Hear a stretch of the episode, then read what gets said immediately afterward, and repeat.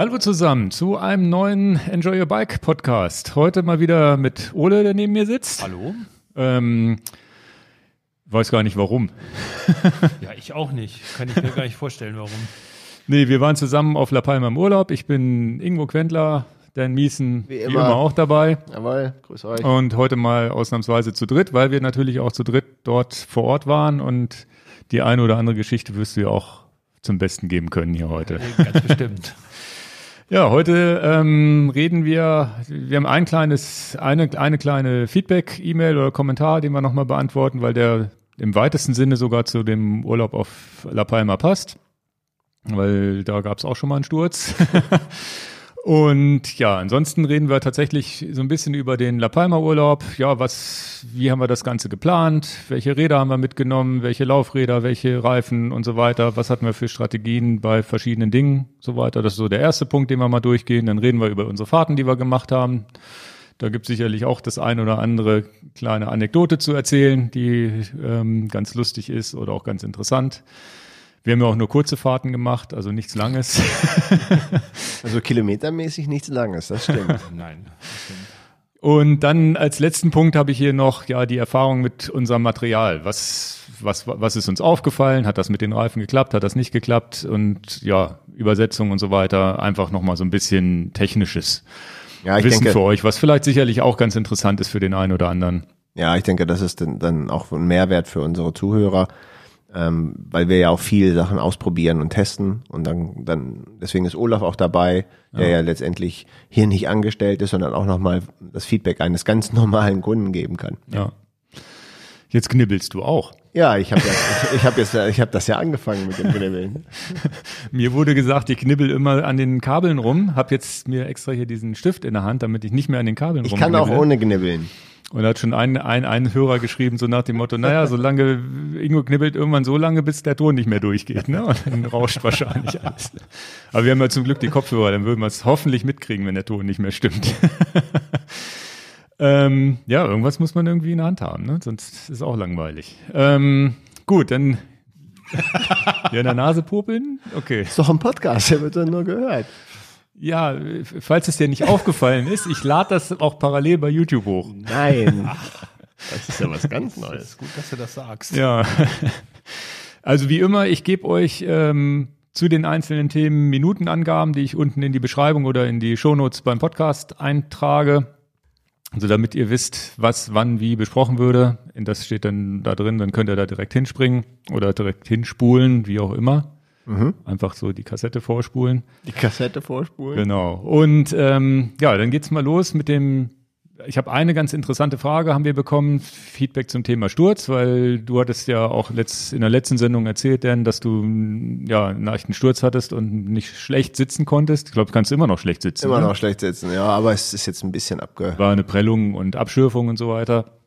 Und da kam halt die Frage, ähm, ja, eine kleine Anregung. Ähm, A, wie, wie bekomme ich wieder Vertrauen in sich und in das Material? B, was mache ich mit dem Carbonrahmen, wenn ich gestürzt bin? Gibt es, ähm, gibt es die Möglichkeit, den zu röntgen? Ist dies überhaupt sinnvoll? Gibt es Daumenregeln, wann es wahrscheinlich gefährlich wird? Zum Beispiel Fotos, mit denen man seine Kratzer im Rahmen vergleichen kann und so weiter. Dann als Frage C, habt ihr eine kleine Reiseapotheke dabei bei größeren Reisen? Falls ja, was ist drin? Und D, die klassischen Sturzursachen, zum Beispiel Straßenbahnschienen etc. etc. etc. Und ähm, tatsächlich sind das genau die, hat er super zusammengefasst, die vier Fragen, die beim Sturz wichtig wären.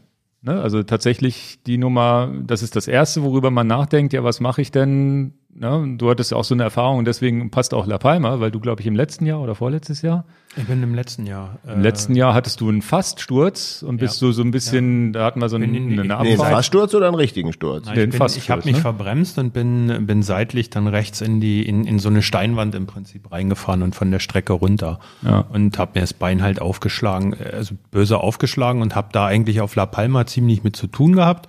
Ich habe also zwei Tage gebraucht, bis ich dann nachher auf Gedeih und Verderb El Time volles Rohr runtergefahren bin und danach war es weg. Das heißt, du hattest tatsächlich, also so wie ich mich auch erinnere, hattest du wirklich gesagt, da fahre ich jetzt nicht nochmal und, dann, und bist wirklich runtergeeiert in, in Weil, Zeitlupentempo. weil's, weil, weil ich es eigentlich auch als meinen Fahrfehler empfunden habe. Okay. Bei dem Sturz im Deister mal, bei der, bei der großen Crossrunde, da war es ja so, dass ich äh, auf, auf Eis, wo Wasser drüber lief, weggerutscht bin. Und das war eigentlich nicht absehbar und war kein Fahrfehler. Und da habe ich viel weniger Probleme gehabt, wie mit, dem, mit diesem Faststurz oder mit diesem Rutschen in die Böschung, äh, wo es ein Fahrfehler für mich war. Und dann hast du vom Kopf El Time ist sozusagen unser Hausberg, der bei uns vor der Haustür liegt, 500 Höhenmeter bergab, eine breite Straße, also auch gut zu fahren. Kurz einen Break machen, weil das so oft vorgekommen ist. Wir, wir gehen immer davon aus, dass die Leute komplett wissen, was mit La Palma und, und etc. Und dann Ja. gibt es viele Leute, die wissen das nicht. Also wir reden über die westlichste Insel der Kanaren, La Palma. Ja. Eine der kanarischen Inseln und wir reden nicht über Mallorca, also nicht in irgendeiner Weise mit Palma auf Mallorca Ja, ja. irgendwie verwechseln. Ja, das ist eine Insel, die nennt sich La Palma genau, also, und die eine der steilsten Inseln der Welt, würde ich mal sagen. Genau. Und also nur heißt- mal zur Klärung, damit ihr wisst, wo wir geografisch unterwegs sind. Das heißt, du musstest dich überwinden zu sagen, ich fahre da jetzt wieder volles Ich fahr- Tempo Ich runter. fahre die fünf Kilometer, das sind auf fünf Kilometer etwas über 500 Höhenmeter, halt voll runter und äh, ja, hatte dann unten auch so 100, gefühlten 180er Puls und danach war's gut. Das heißt, du musstest dich tatsächlich ja überwinden, überhaupt das Richtig. zu machen und danach war aber dein Kopf wieder geheilt. Danach war der Kopf klar. Da okay, aber das ging ja schnell dann. Also zwei Tage ist ja schon mal nicht so doof. Ja, Ja, finde ich aber ganz schön lang. Du hast, du hast ja auf der Insel auch keine andere Wahl. Ja, aber aber es Fahrt kommt immer mit dazu, nur berghoch. Aber interessant ist ja, dass du sagst, das ging schnell. Also das muss ja nach einer Stunde muss es ja wieder funktionieren im Kopf. Naja, ich meine, wenn man so, wenn man so Tour de France Also und ich sowas. respektiere das, dass das Ja, zwei Tage ja, ja, gedauert klar, hat. Aber war- für mich ist es ja so, eine Stunde mal drüber nachdenken, wie doof das war, aber dann muss wieder alles funktionieren. Ja. Na, Tour de France oder so, wenn man guckt, die steigen ja sofort auf und versuchen wieder runterzufahren. Aber selbst da ist es so, wenn du so ein, so ein, so ein, gibt's ja manchmal, dass die Lieder oder irgendwie da stürzen oder sonst, wie merkst du sofort, die eiern auch runter. Die fahren nicht so aggressiv, wie sie vorher Ja, gefahren tut sind. ja auch wahrscheinlich noch irgendwas weh. Und die Ja, wissen ja. natürlich, die müssen, bei denen ist es ja noch ein anderer Punkt, die müssen ja auch wieder raufsteigen aufs Rad, weil wenn du nicht in den nächsten paar Minuten wieder auf dem Rad bist, dann war's das. Ja. Wie willst du denn da? Aber ganz aus dem wieder. Kopf kriegt man es wahrscheinlich nicht raus, weil ich habe tatsächlich letztes Jahr auf La Palma einen Sturz gehabt, ganz haarscharf am Oberschenkelhals vorbei, also irgendwie so eine Erschütterung, die ich den hatte. War letztendlich auch kein, würde ich nicht als Fahrfehler bezeichnen, tiefstehende Sonne. Es war eine Kurve Schotter, wo eigentlich kein Schotter zu erwarten war. Und ähm, bin dann auch, war wirklich ein heftiger Sturz, weil das war normalerweise schlittert man ja zu, zu, zur Seite, aber in dem Fall war der Schotter so, dass ich wirklich wupp sofort lag und so ein bisschen zum Glück ja auch, auch auf den Kopf gefallen mit Helm und so gar kein Problem, aber halt auf die Seite und ganze Lenker war schräg, stand schräg und was weiß ich, das Rad war total verbogen. Ich war tatsächlich unter, alleine unterwegs, weil, weil ihr im Auto saßt und ich, ich die Strecke dann nochmal alleine weiterfahren wollte. Und selbst heute noch, die Strecke, wenn ich die heute fahre, fahre ich da Du rum, warst sehr verhalten. fahre ich, weiß ich ganz genau, okay, jede Linkskurve gucke ich genau, ob es die Strecke ist. Und zwar war es einfach, ist einfach blöd. Das sind halt zwei Feldwege, einer von oben, einer von unten, der in die Kurve, in der Kurve Feldwege reinführen. Das heißt, da liegt immer Schotter. Ja. Und bis heute habe ich da diese Kopfgeschichte, dass ich sage, okay, diese Strecke fahre ich nicht so schnell wie die anderen. Da passe ich genau auf, was los ist.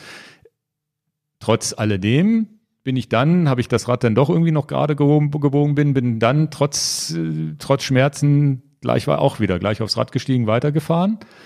Bergab natürlich vorsichtig. Ich glaube, das ist immer die erste Therapie, die man machen muss. Ne? Einfach wieder aufsteigen, wenn es geht, wenn man gesund ist und weiterfahren. Das ist sowieso erstmal ganz wichtig. Auch wenn man erstmal nur langsam weitereiert. Wie ich das jetzt aus dem Kopf rausgekriegt habe, weiß ich gar nicht mehr, weil ich danach dann direkt nicht fahren konnte. Ich hatte tatsächlich dann mal löschen zwei, drei Wochen mit dem, mit dem Bein. Meine Strategie, irgendwann, irgendwann gewöhnst du dich wieder dran, bergab zu fahren. Naja, du hast dich ja jetzt dran gewöhnt. Ja. Bei dir ist es wieder raus aus Das, dem das Kopf. war, das war, das war diese eine Situation da, diese zwei Tage und danach habe ich das eigentlich wieder im Griff. Danach Habe ich das nicht mehr. Erstaunlich. Aber ich krieg's gar nicht mehr auf die Reihe, wann ich wieder, na gut, wir waren in Hannover, da war nichts mit Berg runterfahren. Das erste Mal Berg runter war, glaube ich, Alp du Zwift, weil ich auf der Rolle fahren musste.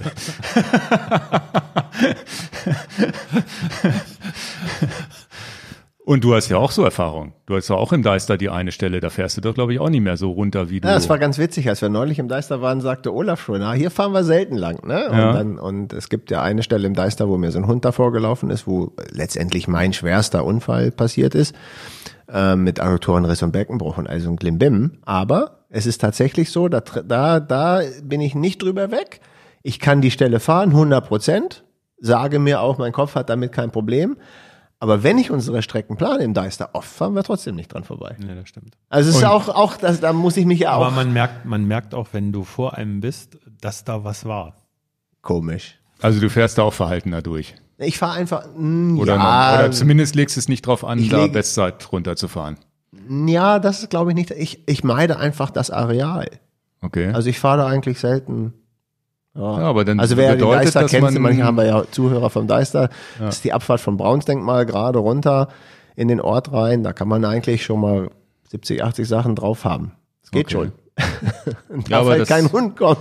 Das bleibt dann doch irgendwie hängen. Wie war das denn? Wir sind ja dann die Strecke irgendwann nochmal gefahren.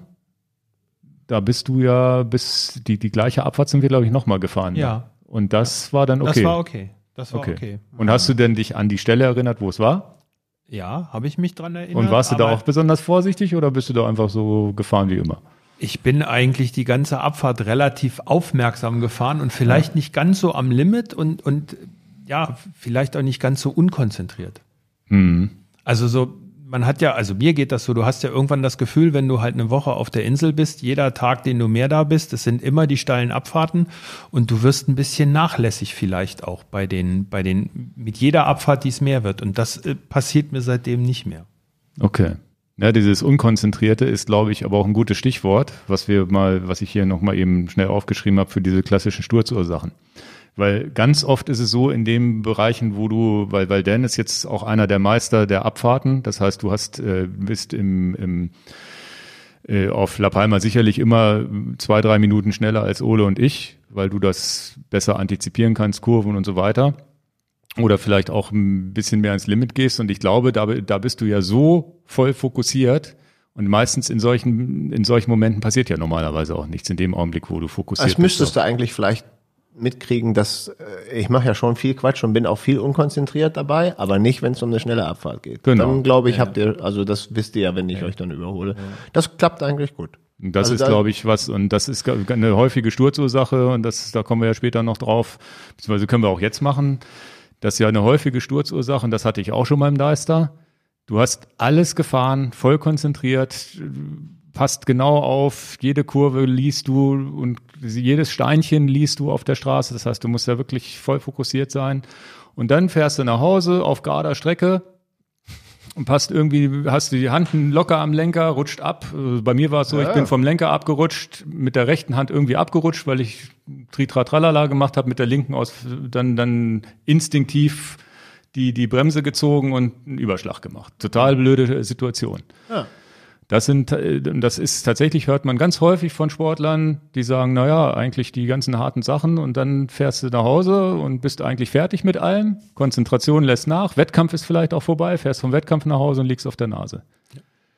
Das heißt, das ist wirklich nochmal ein Punkt, dass man sich immer wieder konzentriert bleiben muss. Auch, oder zumindest, äh, ja, wie auch immer man das macht, dass, dass man immer auch, auch im, im, im aktiven Straßenverkehr. Ich versuche immer äh, hoch fokussiert zu sein, wenn ich hier durch die Stadt pendle. Rechtsabbieger, gucken, ob der vielleicht, vielleicht doch rechts abbiegen könnte, obwohl er nicht blinkt und solche Sachen, ne? dass man diese Fokussierung behält. Ja, der letzte Unfall, der jetzt äh, die eine Woche vor unserem Urlaub passiert ist, da vor Einbeckhausen in der Kurve weggeflogen ist, der macht mir gar nichts. Also vom Kopf. Weil es war ganz klar, das war ein Unfall, der passieren kann. Da habe ich keinen Fahrfehler gemacht. Nee, ich war Äh, ich habe es ein bisschen drauf angelegt. Das heißt, der Kopf wusste schon, das könnte mal passieren. Das ist ja auch eigentlich vielleicht eine, für viele Leute, die das jetzt hören, denken, man ist das doof. Verstehe ich ja auch, akzeptiere ich ja auch, aber es ist das gleiche, wie Aber wenn es man war- 240 mit dem Auto auf der Autobahn fährt, da muss man schon wissen, dass das ja auch totaler aber Quatsch es ist. war Und keinesfalls am Limit. Nein, aber, aber es war halt, ich bin aus der Kurve geflogen, es war nass. Ich weiß zum Beispiel, ich habe keinen Fahrfehler gemacht. Ich, ich weiß, ich bin die Kurve halt gefahren, ein bisschen zügiger und ich habe aber auch einen super Reifen gehabt. Also ich bin einfach nur aus der Kurve weggerutscht. Da, da kann ich die Ursache nicht ergründen. Vielleicht war ein bisschen Öl in der Kurve, es war kein Schotter in der Kurve. Da, das ist Nee, mal das, wo ich Schotter mich, nicht. das ist immer das, wo ich mir große Vorwürfe mache, wenn ich Schotter übersehe Und das ist natürlich der, da kommen wir ja auch zu La Palma dazu. Also das ist zum Beispiel mein, mein Fokus liegt in den Kurven immer auf Schotter, Blätter und Steinchen. Das ist das Erste, was ich versuche zu er erraten. Ist da irgendwo Split? Weil das ist klar, Split und Schotter in der Kurve schmeißen dich raus. Also nicht bei, nicht bei Tralala-Kurvenfahrt, aber wenn du da Ja gut, sobald du in die Schräglage genau, gehst. Ne? und, und das auch schneller machst. Das war alles nicht. Ähm, was, was ziemlich gut war bei dem Sturz ist, dass ich den Ellenbogen nicht rausgenommen habe und, und so, das ist ja der Klassiker, ne? Radius Köpfchenriss, also der Ellenbogen da durchgerissen oder Schlüsselbeinbruch und so. Ich bin halt auf die, auf den Oberschenkel, an der Hüfte seitlich drauf und dann am Anführungsstrichen, in Anführungsstrichen ist nur der SDI-Hebel, der Lenker und letztendlich Haut kaputt. Und dann ist die, die, ist die Frage, was macht man, damit man wieder Vertrauen ge gewinnt? Ja, Lenker tauschen. Weg mit dem Kram. Raus. Also einfach, dass die, dass das, dass, Genau. dass das Material funktioniert. Das war, glaube ich, auch wichtig bei meinem La Palma Sturz, wo ich den Schotter nicht sehen konnte in der Kurve wegen tiefstehender Sonne. Dann war noch ein Auto hinter mir, das heißt, ich hatte so ein bisschen das Gefühl, auch gehetzt zu sein und sonst wie. Aber das war auch so, wo ich dann mit reinem Gewissen sagen könnte, der wäre wahrscheinlich jeder in der Kurve, hätte es vielleicht je- fast jeden erwischt. Und dann, dann ist es auch okay, ne? In dem Augenblick, wo du wirklich okay ist. Also, hm. naja, dann ist es aber so wie bei dir, wo du sagst, naja, ich kann, bin mir de- des Fehlers, das, ist- also sag mal so, das sind denn die Sachen, wo ich sage, wo ich mir selber keinen Vorwurf mache, ich konnte es halt, ging halt nicht anders. also der Schotter in der Kurve war schon, ist, ist, ist immer blöd. Genau. Das ist der größte, größte Feind. Ja, und wenn der halt nicht sichtbar Oder ist, Laub. wenn, wenn der halt nicht sichtbar ist oder wirklich nicht zu erwarten ist, dann hast, dann, dann ist es halt kein Fahrfehler mehr. Oder so wie mit der Nässe. Kann auch sein, dass du in eine Kurve reinfährst, die auf einmal im Schatten liegt und nass ist. Gibt's auch. Ja, ja.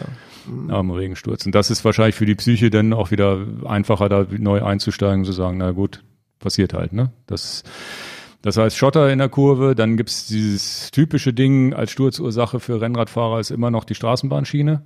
Das war auch so meine Erfahrung so als Anfänger früher, was man unterschätzt hat. Jetzt in der City. Ja, also da hatte ich, habe ich tatsächlich bei uns in Gleiding, die haben, ähm, es ist so vor Hannover, die, die haben es ganz schlau gemacht. Du fährst auf Die der verschwenken die Straße auch Die- noch die- über die über die Straßenbahnschienen. Na, die, die haben, die haben, die haben, sagen wir mal, so einen halben Meter Platz zwischen Bordsteinkante und, und Straßenbahnschienen. Und auf einmal verjüngt sich das, so dass du nur noch so, so, so 10, 20 Zentimeter hast.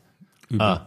Das heißt, du fährst, machst dir gar keinen Kopf und natürlich Stadtverkehr, bist auch nicht so, weil, weil ich habe tatsächlich Besorgung gemacht aus Saarstedt, bin da lang gefahren mit dem Rennrad, habe gedacht, ach, verknüpfst du das mal, ne, mit dem Rucksack da unterwegs gewesen, war es war jetzt auch so, dachte, naja, fährst du einfach nach, fährst du wieder Richtung Hannover rein. Und auf einmal wird das kürzer und du rechnest da gar nicht mit, wirst unsicher und da bin ich dann auch mit dem Hinterrad in die Schiene rein, war auch ein schöner Sturz mit, mit Prellung zum Glück nur, aber Straßenbahnschienen, wenn man da einmal gestürzt ist, weiß man das. Wenn ihr noch nie über Straßenbahnschienen gestürzt seid, seid da immer vorsichtig. Ne? Fahre ich in Zeitlupe rüber, wenn's, Ja, und wenn immer die, natürlich diagonal rüber. ja, ja, immer diagonal rüber und der Winkel darf aber auch nicht, ja, so, so 45 Grad sollte er schon haben, glaube ich. Ne? Ja, Hauptsache schräg. Ja, ja, mindestens schräg. Ne? Aber ich bin da schon, hier in Linden haben wir das ja auch direkt vor der Haustür, so eine Fußgängerzone, wo du dann, wenn du dann mal, wenn du dann irgendein, kommt ein Fußgänger, musst du ihm ausweichen, wups, links häng- hängst du in der Schiene. Also da musst du immer, immer ziemlich fokussiert sein. Das ist immer noch ganz wichtig. Haben wir sonst noch Stur- Sturzursachen beim Rennrad? Ja, Kurve zu steil nehmen, wegrutschen, sich erschrecken, sich erschrecken und, und zu sehr die Bremse ziehen. Ja, ja. Vor allem die linke Bremse, ne? wenn man dann die Vorderradbremse, das ist mir auch schon passiert. Also schreckhaftes Bremsen ist natürlich immer. Und die Konzentration, ne? Immer versuchen, konzentriert zu bleiben. Ja, was mache ich mit dem Material nach dem Sturz? Carbonrahmen wegschmeißen. Du hast jetzt schon gesagt, Lenker definitiv tauschen, auch wenn, Ja, du, es kein, kommt- es kommt. Auch, auch wenn du keine Spur siehst oder Ja, Lenker ist schon so ein heißes Thema, wo ich denke, muss, muss ich das tolerieren oder ein Alulenker liegt zwischen 30 und 80 Euro, ein Carbonlenker liegt zwischen 200 und 300 Euro. ist die Frage, ob ich das riskieren muss, ob ich den noch, noch weiter verwende, ne? also Lenker und Vorbau.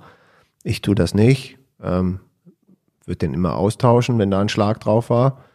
Eine STI-Hebel, bei mir jetzt zum Beispiel, da, da kann man den ja abnehmen und sich die Schelle, die um den, um den, um den Lenker rumgeht, nochmal angucken. Dann kann man den ja auch nochmal benutzen. Da kann ich ja noch, sage ich, das tolerieren, weil so ein, so ein DI2 oder so ein SRAM elektronischer Hebel kostet ja auch schon viel, viel Geld. Hm.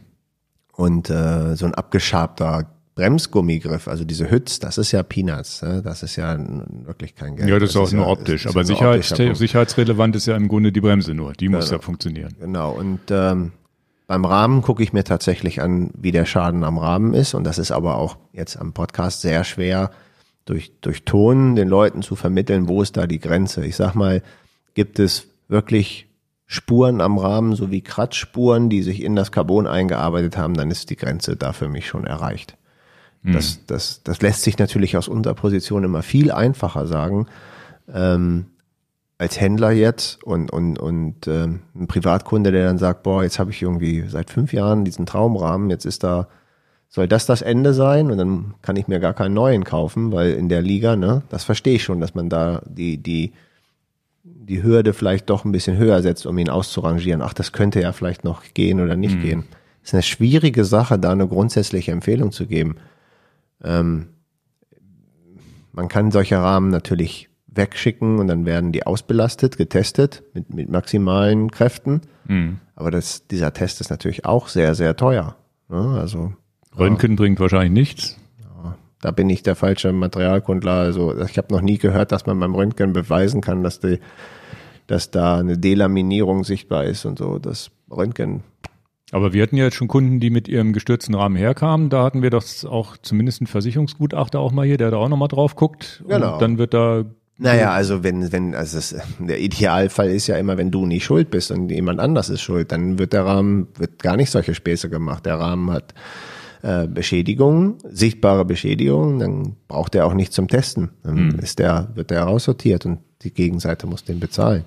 Das ist ja nur, wenn du, sag ich mal, selber der Verursacher bist und, und sagst, boah, das kostet jetzt mich mein, mein Geld, ne? Und ich muss jetzt einen neuen Rahmen anschaffen. Das ist ja immer das, wo, wo, wo dann Kummer groß ist.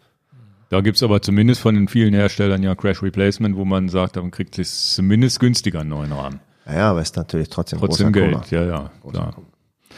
Das gilt übrigens natürlich auch für, für Stahlrahmen und auch für, für Aluminiumrahmen. Ne? In der Regel, äh, wenn du da einen heftigen Sturz hast, ist der Aluminiumrahmen auch unbrauchbar. Hm. Ja, also da würde ich dem würde ich jetzt auch nicht so viel Vertrauen mehr geben. Ja?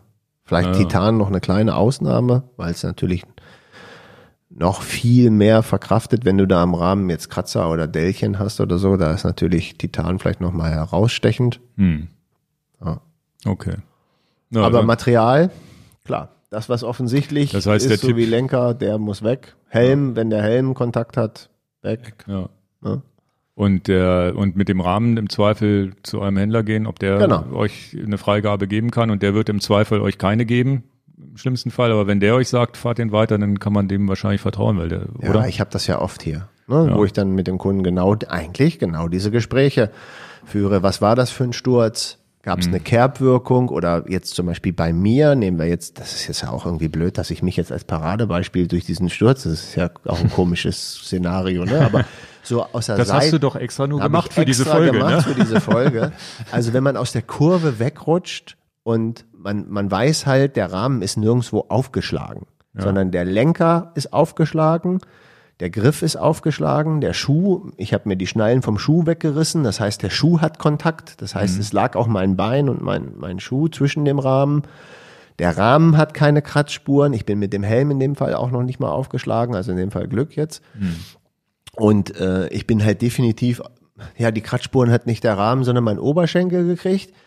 Dann habe ich jetzt, so würde ich es auch mit dem Kunden besprechen, dann habe ich kein schlechtes Gefühl bei dem Rahmen, weil der Rahmen hat ja keinen Kontakt gehabt, ja, mit dem Bordstein oder mit der Leitplanke oder irgendwo. Okay. Also die Teile, die Kontakt mit der Straße haben, also in dem Fall jetzt bei mir ist es in, im Prinzip nur der Lenker und der Griff, der rechte. Und selbst der Sattel ist heile geblieben. Ja, also das ist ja auch schon mal ein Punkt. Das ist, ich saß ja noch auf dem, auf dem Bär. Ja, kann man so sagen. Kann man so sagen. Und äh, selbst die, die, die, die, den Schuh fahre ich noch auf den zerschrammten Zustand, habt ihr ja gesehen auf La Palma, der ist jetzt zerschrabbelt, na und? Ja, Der ist ja, halt zerschrabbelt. Ja. Sieht eigentlich ganz cool aus dann. Ne? Ja. Gut, jetzt äh, das Thema äh, kleine Reiseapotheke, das ist tatsächlich was, was wir nicht, also wo ich schon mal Doch, schon doch, also ich glaube, Dan hat immer Ibuprofen dabei. Echt? Ja. Ach, echt? Aber das war's auch. Ja. Ja. Ich Ma bin- Martin, bin- der Martin hat immer so ein, so ein, ich weiß, wenn wir Mountainbike ja. fahren, der hat immer einen Rucksack voll mit Sachen. Nee, der, ist ja auch der ist Rettungssanitäter. Erst- Ersthelfer, Hat ja, ja. Ahnung. Der kann das ja auch richtig.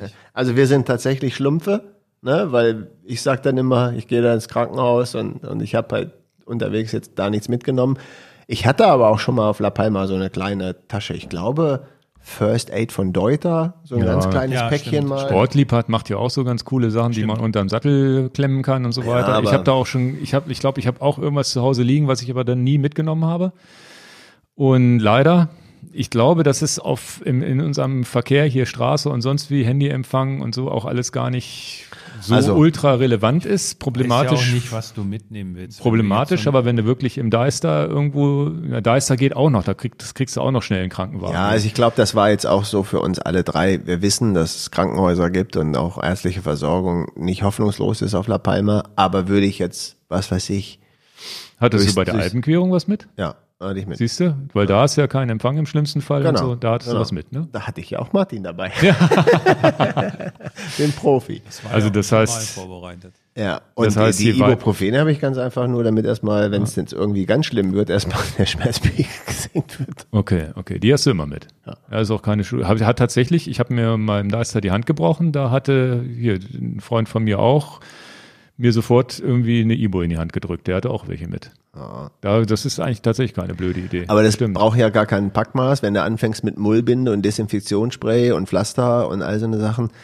Ähm, jetzt sind wir ja in der glücklichen Lage, dass wir vielleicht durch Packtaschen noch mehr Platz haben, ne? weil wir jetzt mit, mit Arschrakete, mit Packtasche hinten fahren und Rahmentasche und all so haben, da könnte man tatsächlich auch nochmal über seine Hürde springen ein bisschen mehr mitnehmen.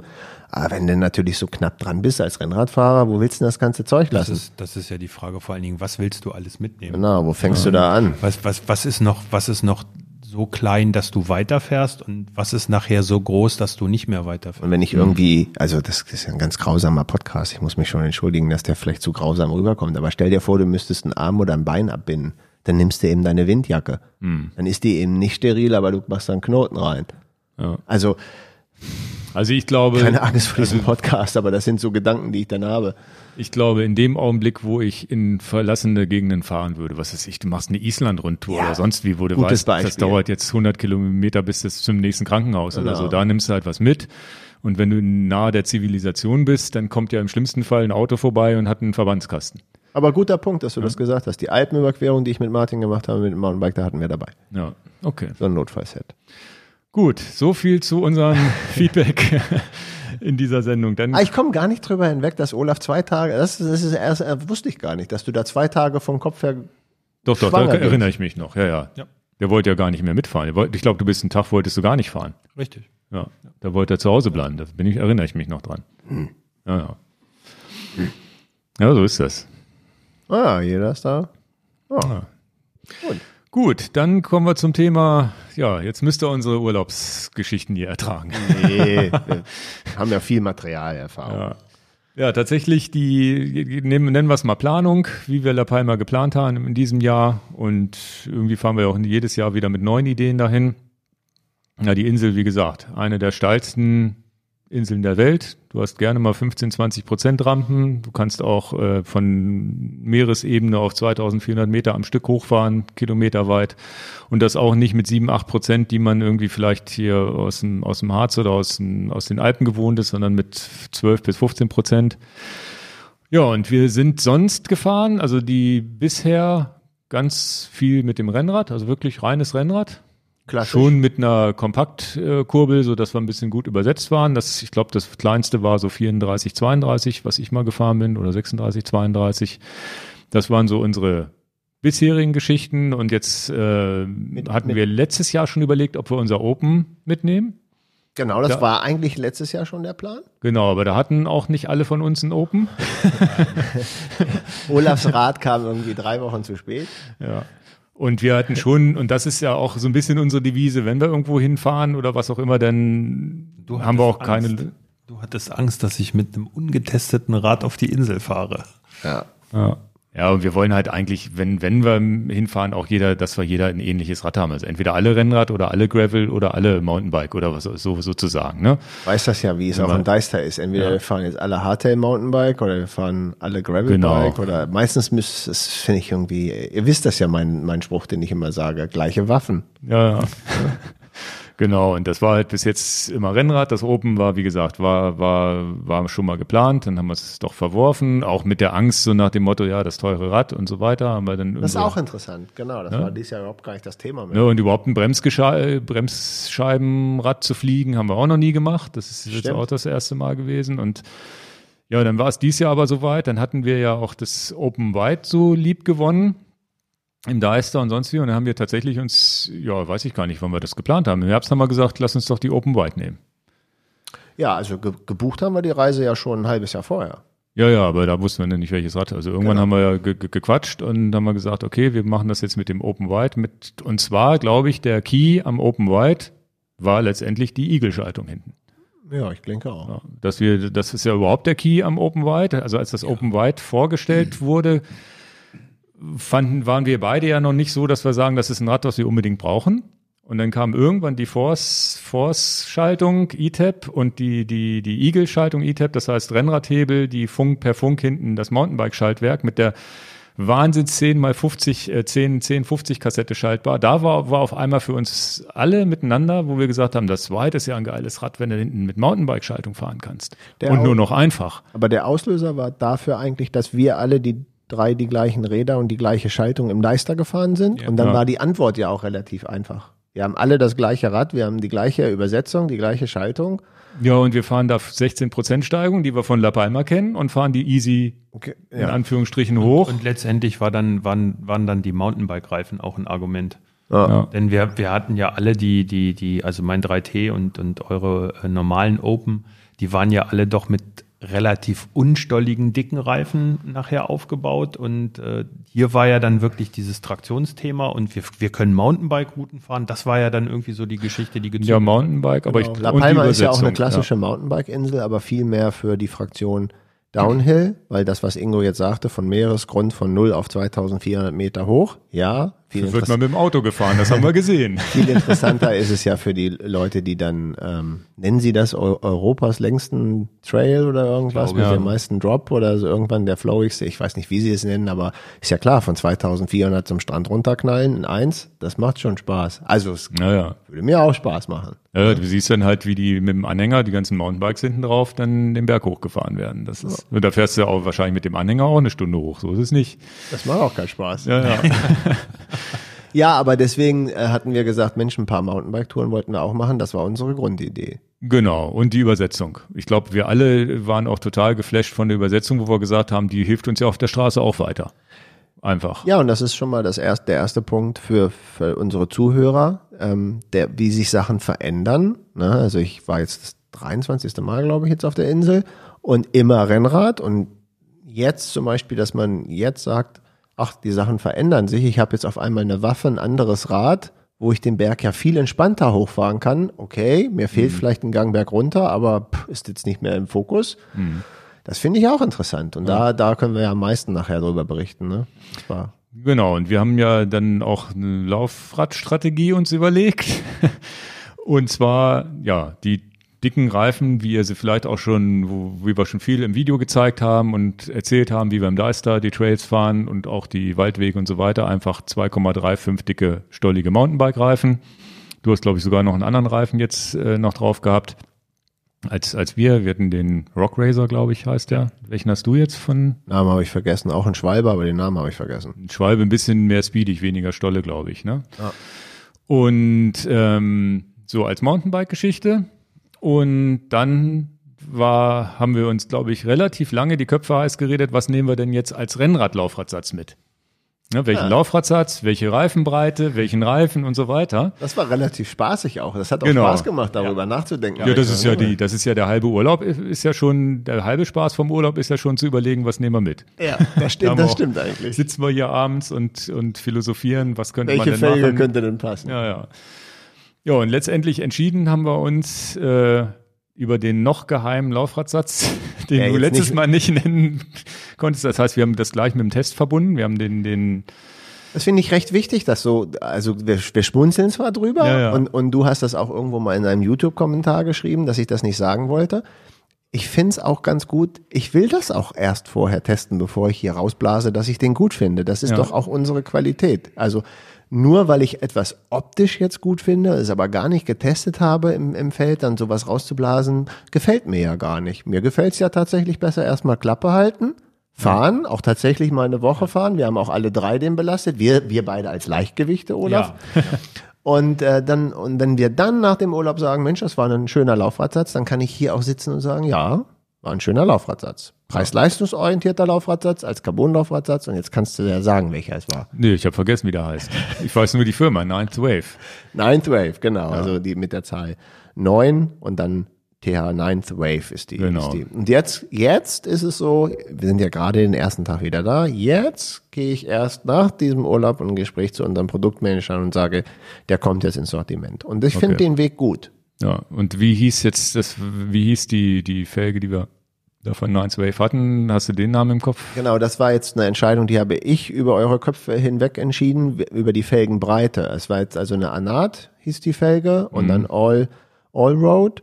Und äh, wir werden die auch in, verlinken und dann im Shop Also aufnehmen. so eine Art Gravel-Cross-Felge, würde ich, Ja. kann man so nennen vielleicht. Der entscheidende Punkt an der Felge, warum ich sie dann mit, also ihr habt euch dann angeschlossen, aber wir Ja, ja. waren ja erstmal auf der Ja, aber Suche. schon gemeinsam. Wir, haben, wir, wir wollten was, wo wir möglichst, weil das White ja auch breit gebaut ist, wir wollten jetzt nicht einen 25 Millimeter Rennradreifen reinfahren. Genau, das ist die Information, Ja. die wir hier mal geben können. Wir wollten also nicht 25 Millimeter breite Rennradreifen äh, haben, weil dann könnten wir ja auch die Felgen nehmen, die wir im normalen Open in Anführungsstrichen als scheibenbremste Felge haben. Die passen ja auch da rein. Letztendlich war die Anforderung dann, den Reifen so breit wie möglich zu, zu bekommen. Ja, Ja. und das ist eine schöne Information für unsere Zuhörer. Das heißt, viele, viele Jahre ich noch mit 18 Millimeter begonnen und dann bis 25, aber das 25 Millimeter waren die breitesten Reifen, die ich je als Rennradreifen auf La Palma gefahren bin.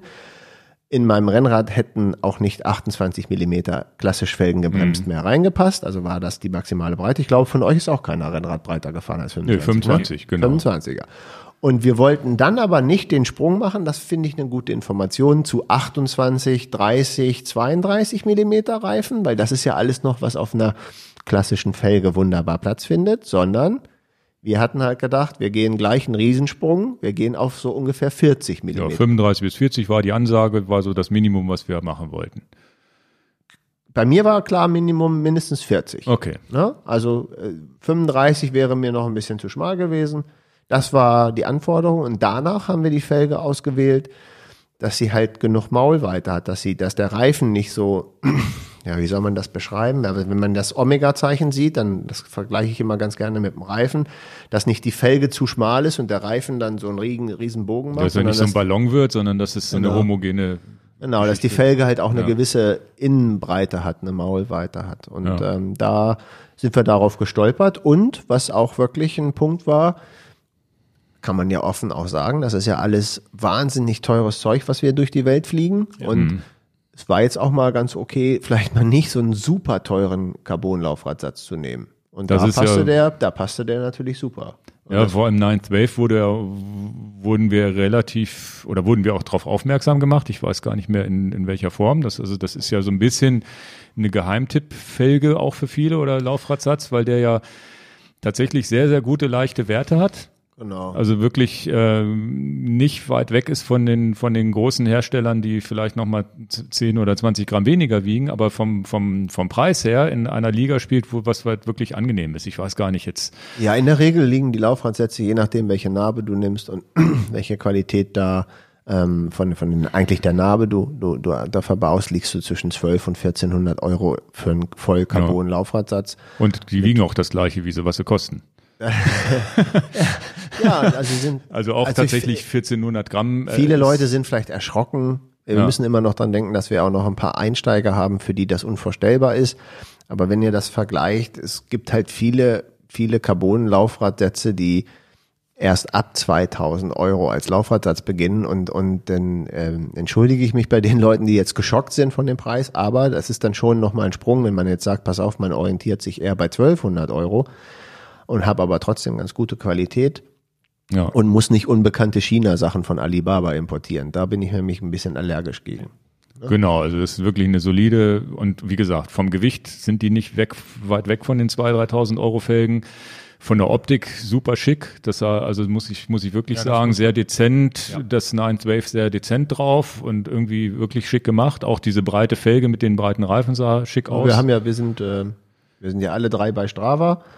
Wer also jetzt mal jetzt, bevor die Produkte bei uns auf die Webseite kommen, ja, klar könnt ihr mir jetzt schon eine E-Mail schreiben, aber wer uns bei Strava folgt, der kann ja auch gucken nach ein paar Bildern, Ja. die wir gemacht haben. Da sieht man die Felgen ja. vielleicht. oder Instagram oder was auch immer, da sieht man es auch. Und sicherlich, das ist auch einer der Pläne, Pläne, die wir noch haben. Wir müssen auch mal dieses Rad mit den, also das White Setup, so wie wir es gemacht haben, mal einem unserer Räder hier mal vor die Kamera halten, vielleicht auch mal zeigen, hier, das war unser Setup, wie wir es auf La Palma benutzt hatten. Hatte ich auch schon im Hinterkopf, das auf der Insel zu machen, aber irgendwie ist Wir man auch ja auch froh, wenn Urlaub. man nicht arbeitet. aber das, das müssen wir dann auch mal machen. Also das war unsere Strategie. Gehen wir zu den Reifen. Da hatten wir dann relativ Also, Felge sind wir alle drei Super. zufrieden Super gewesen. zufrieden, Da ja. gab es nichts zu meckern, ne? Nein. Ja. Die, ähm, ja, ja, die, also ist der Knaller. Ja. Und wirklich, wirklich der Knaller. Ja, dann ging es um die, um die Reifenwahl und dann finde mal einen 40 Millimeter Reifen, der slickig ist. Das ist gar nicht so einfach. Tatsächlich nicht so einfach. Das, und, und wir haben jetzt drei Modelle zur Verfügung gehabt, die, die uns zumindest in der Kürze der Zeit, da waren wir auch wirklich relativ spät dran, uns diese Reifen da irgendwie mal zu bestellen. Das, das ärgert mich. Das Ja. ist der, der Fehler geht auf mich. Ja. Ne? Dass wir halt, äh, wir haben uns das zu spät überlegt mit den, Ja, ja. mit den, mit den breiten Reifen. Ja, das war Ja, das war ja eher das Thema. Genau. Ja, können wir ruhig drüber reden. Naja, da haben wir dann tatsächlich, und da war jetzt ähm, das einen, den Namen vergesse ich immer, von dem einen, den ihr getestet hattet. Rainy Hurst, der ehemalige Kompass. Ja. Also der, der gleiche. Und den habe ich bestellt, weil es ein Reifen war, der sehr, sehr leicht ist, extra leicht. Ähm, den bist du schon mal bei Andy Kessler gefahren in der Schweiz. Da, waren, da, da stand noch Kompass drauf. Und ähm, dann haben wir da äh, mal ein paar Reifen bestellt. Der Ja, war auch ist- 44, ne? Er war 44 Millimeter breit, ultra leicht und wir sind dann auch Probe gefahren und feilschnell das Ding. Also das hat uns gleich begeistert. Also da der Punkt geht mal komplett an, an den Reifen und den wären wir eigentlich auf La Palma gefahren, wenn wir nicht so ein paar Dichtigkeitsprobleme mit den Reifen erlitten hätten. Du warst gar nicht involviert. Ich weiß gar nicht, warum du nicht involviert warst. Ja, ich war irgendwie weg. Ingo oder- war, Ingo war im Harz. Ah, Ingo. ich war im da. Urlaub, kurzer Urlaub mit der, ja genau. Und dann ähm, haben Olaf und ich den Reifen auf diese bekannte 9-Wave-Felge aufgezogen. Und das ist jetzt mal ein Bericht für, für Leute, die zuhören. Jetzt machen wir ja auch Tests. Die Felge, der Reifen, welches Dichtmittel nehmen wir? Und wir haben uns dann, man muss sich ja für ein Dichtmittel entscheiden. Und dann haben wir gedacht, Mensch, wir nehmen ganz oft Stans. Also das wissen viele Leute. In den Mountainbike-Reifen haben wir vielleicht alle, ich glaube, alle durchgängig Stans. Auch du, ne? Hast Stans in deinen Ja, ja. Und ähm, dann haben wir das Dichtmittel von Stans eingefüllt und wir hatten, glaube ich, beide das Phänomen, dass der Vorderradreifen sofort dicht war, top war, alles super war. Und der, Hinter, und der Hinterradreifen hat an der Seitenkarkasse, ähm, ist, die, ist das immer rausgeblubbert und dann ähm, Zwischen, zwischen Reifen und Felge oder nee, einfach? nee, an der Karkasse. also sel Die- am der- Reifen selber. Am Reifen an der Seitenwand quasi. ja, was ist das? Serienstreuung? Das, oder ist das, weil man hinten mit dem Gewicht drauf sitzt? Oder Ich war das denn beim Fahren oder war das schon im ruhigen Zustand? Das Ist schon im ruhigen Zustand. Im ruhigen Zustand. Dann hat er sich mal eine Nacht gehalten. Dann bist du gefahren. Dann war er in zwei Stunden durch. Dann hat er eine Nacht wieder gehalten. Okay.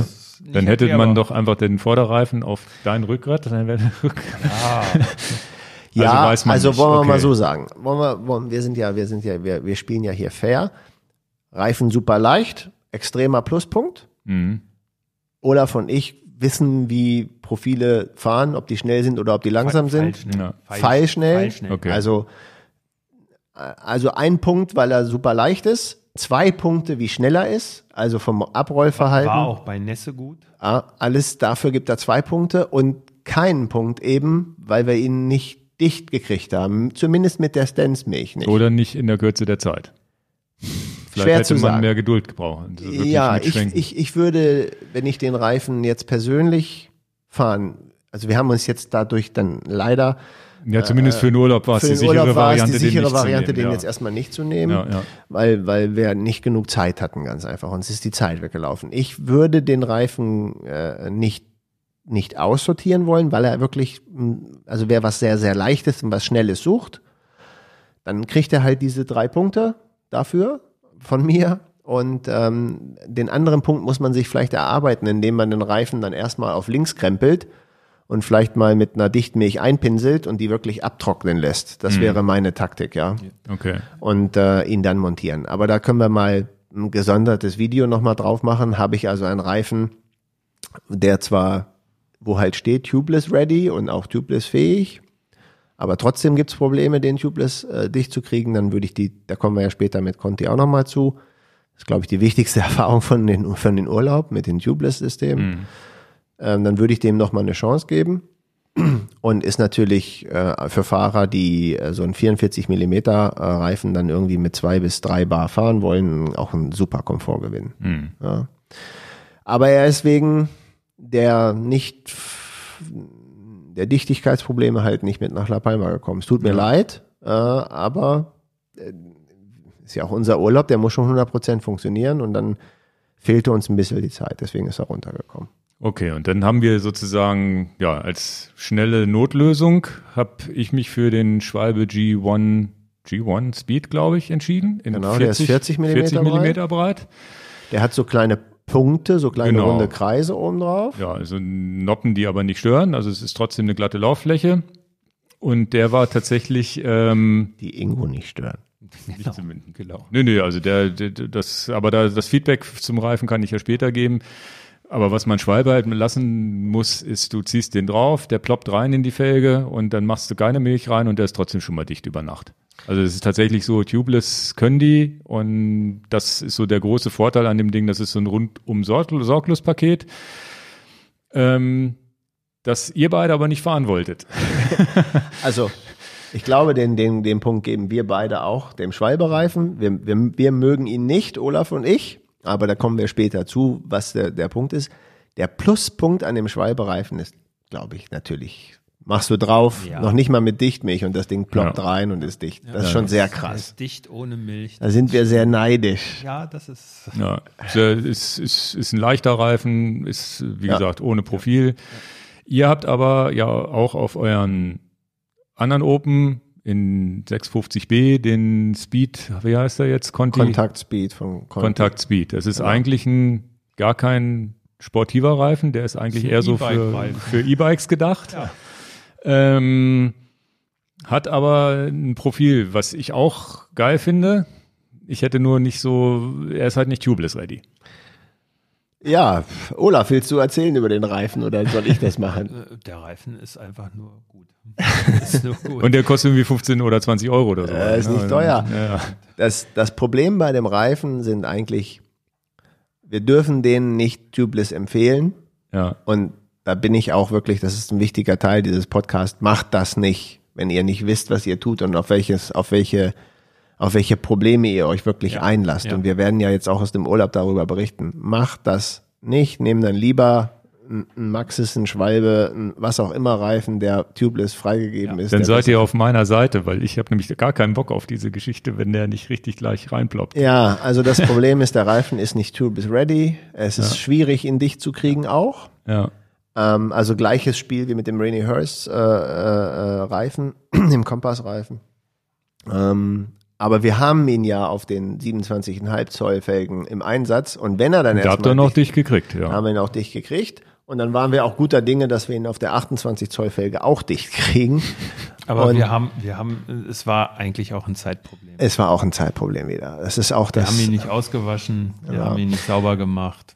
Also Auswaschen, weil da so, ein, so, ein, so eine, was, was nennt sich das? Naja, wir sind ja auch nicht die Reifenfabrikanten, aber da ist so eine Trennschmiere auf Ja, dem, auf dem aus der Reifen, Form. Und wenn die aus der Form kommt und die solltest du vielleicht mit, mit äh, Aceton oder mit so einem Reiniger, mit einem Ja, ja. Kaltreiniger wirklich abwischen und wir, ja, der pff, haben wir halt nicht, haben wir halt ein bisschen gepennt alles. Ne? Hm. Und gleiches Spiel eigentlich wie mit dem, mit dem anderen also Vorderreifen dicht. Vorderreifen drauf, dicht, erledigt das Thema. Und das Hinterreifen. Aber das kann doch nicht sein. Doch. Kann doch nicht sein, dass es immer einen Unterschied zwischen Vorder- und Das Hinterreifen ist ja gibt. vielleicht jetzt wirklich Pech, also Zufall. Aber es war wirklich, es war, es war Mann, das das ist wie Roulette spielen, das schwarz oder rot, da ist eine 50-50 Ja, aber das ist ja ein Sechser im Lotto, weil ihr das jetzt an vier, vier Rädern Ja. mit zwei verschiedenen Reifen jedes Mal der Vorderreifen funktioniert hat. ja, Der nächste Podcast findet nicht mehr statt, weil ich dann im Lotto gewonnen habe. Ja, ja, das war auch eine schöne, auch eine schöne Variante. ja, ja. Nein, es war wirklich so. Und äh, wir, wir, hatten auch, wir hatten auch beim Hinterrad ein bisschen unterschiedliche Dichtprobleme. Ja, Ich also- erinnere mich an den Tag mit der Standpumpe am Ja, Rucksack. also nochmal kurz, damit die Leute das ein bisschen nachvollziehen können. Olaf und ich, wir lieben einfach das Profil. Und Genau, der, der, der Vorteil ist ja der, dass, dass das ganz kleine Noppen sind Genau. und die aber wirklich bis zum Einmal komplett Bis zur rumgehen. Felge. bis zur Felge Bis gehen. zur Felge. Und damit Ja. kannst du den Reifen relativ schräger legen als so ein Schwalbe zum Beispiel. Genau. Sind wir wieder bei Abfahrt. Der Ja, ja. Reifen, den kann ich mehr an der Grenze fahren. Genau. Deutlich mehr an der Grenze. Und Und Der hat auch einen guten und- Pannenschutz. und der Ja, einen guten Pannenschutz und er hat im Prinzip Gelände auch ganz gut. Ja, ja. Dieses Ja. Profil. Durch diese kleinen, kleinen Nöppchen hat er natürlich Ganz mehr Oberfläche. Gehen, wenn der ja. Reifen weiter einsinkt. Und greift- wenn ich der Marketingchef von, von Conti wäre, der ich nicht bin, und wir haben vielleicht irgendwann nochmal die Möglichkeit, da nochmal genauer drüber zu reden, das ist ja der perfekte Gravel-Reifen. Ja. Den müssen sie mit einer Pannenschutzeinlage weniger machen, das Ja. gleiche Profil, Und tubeless. Tubeless Ready, Tubeless ready. Ja. und dann wäre das der Knallerreifen für, für, für Ja. Gravel. Aber äh, ja, gut. Äh, Ist eine- ist ein wir haben jetzt, wir, wir, haben, wir haben Schwierigkeiten, natürlich jetzt einen Reifen hier zu erwähnen, den wir nicht freigegeben tubeless fahren wollen. Wir sagen es ja zumindest hier ehrlich rein. Ich empfehle das wirklich nicht für Leute, die nicht wissen, was sie tun. Macht das nicht. Ihr habt Probleme mit dem Reifen, wenn der nicht tubeless ready ist mit den Felgen und es gibt hier ganz klar die Absage, macht es einfach nicht. Und wir verkaufen, also wir, kriegt verkaufen den auch nicht. Genau, also das Also ist auch ganz den, wichtig. Also den Reifen kriegt ihr, aber wir bauen euch das hier nicht auf, gar nichts. Genau. Das können wir keine Garantie für übernehmen, gar nichts. Und ihr liegt auf der Nase und wir sind schuld, das geht nicht. Nee, das geht einfach nicht. Es gibt viele Leute, die machen hier Probefahrten mit mir auch zusammen und dann fahre ich ab und zu natürlich meinen Reifen in meinem, in meinem eigenen. Und ähm, dann für die Probefahrt lasse ich mich ja manchmal noch dahin reißen, aber montiert kriege ich den wirklich, ähm, das muss der Kunde mit meinetwegen dann noch mit mir zusammen selber machen, aber es ist die Sache, ähm, äh, jemand hat sich dafür für so entschieden. Es klingt vielleicht komisch, aber sofern man gewerbetreibend ist, muss man auch seinen Hintern retten, dass man nicht etwas macht, wie es nicht, nicht gedacht ist. Ne? Und im Zweifel, und tatsächlich bin ich da ja von meiner Psyche anders als ihr. Ich, äh, ich sage, im Zweifel nehme ich lieber Tubeless Ready und habe, ich habe für mich tatsächlich rein von der Psyche ein besseres Gefühl, wenn ich einen Tubeless Ready Reifen fahre. Deswegen fahre ich, bin ich auch den Schwalbe gefahren gegenüber euch mit den Contis, Ja. weil es einfach für mich vom Kopf nicht ging. Also es ist tatsächlich so, ich krieg's nicht hin. Ja, und jetzt kommt der andere Knick im Kopf. Ähm, ich weiß, dass mir der Conti-Reifen noch ein kleines Quäntchen mehr Reserve an Grip bietet, wenn ich in die Schräglage berg runter gehe.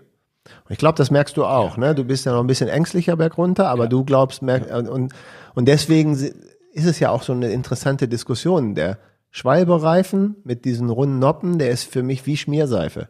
Ja, und da hatten wir neulich Staub- drüber wenn er, geredet. Wenn er Staub kriegt. Wenn Ja. er Staub kriegt. Ja, auf, gerade auf trockener Strecke macht man sich, braucht man sich keine Gedanken zu machen wahrscheinlich. Ne? Das weiß ich nicht, wie es im Gravel ist. Aber ich fahre sowieso gerade um die Kurven, von daher ist es eh wurscht.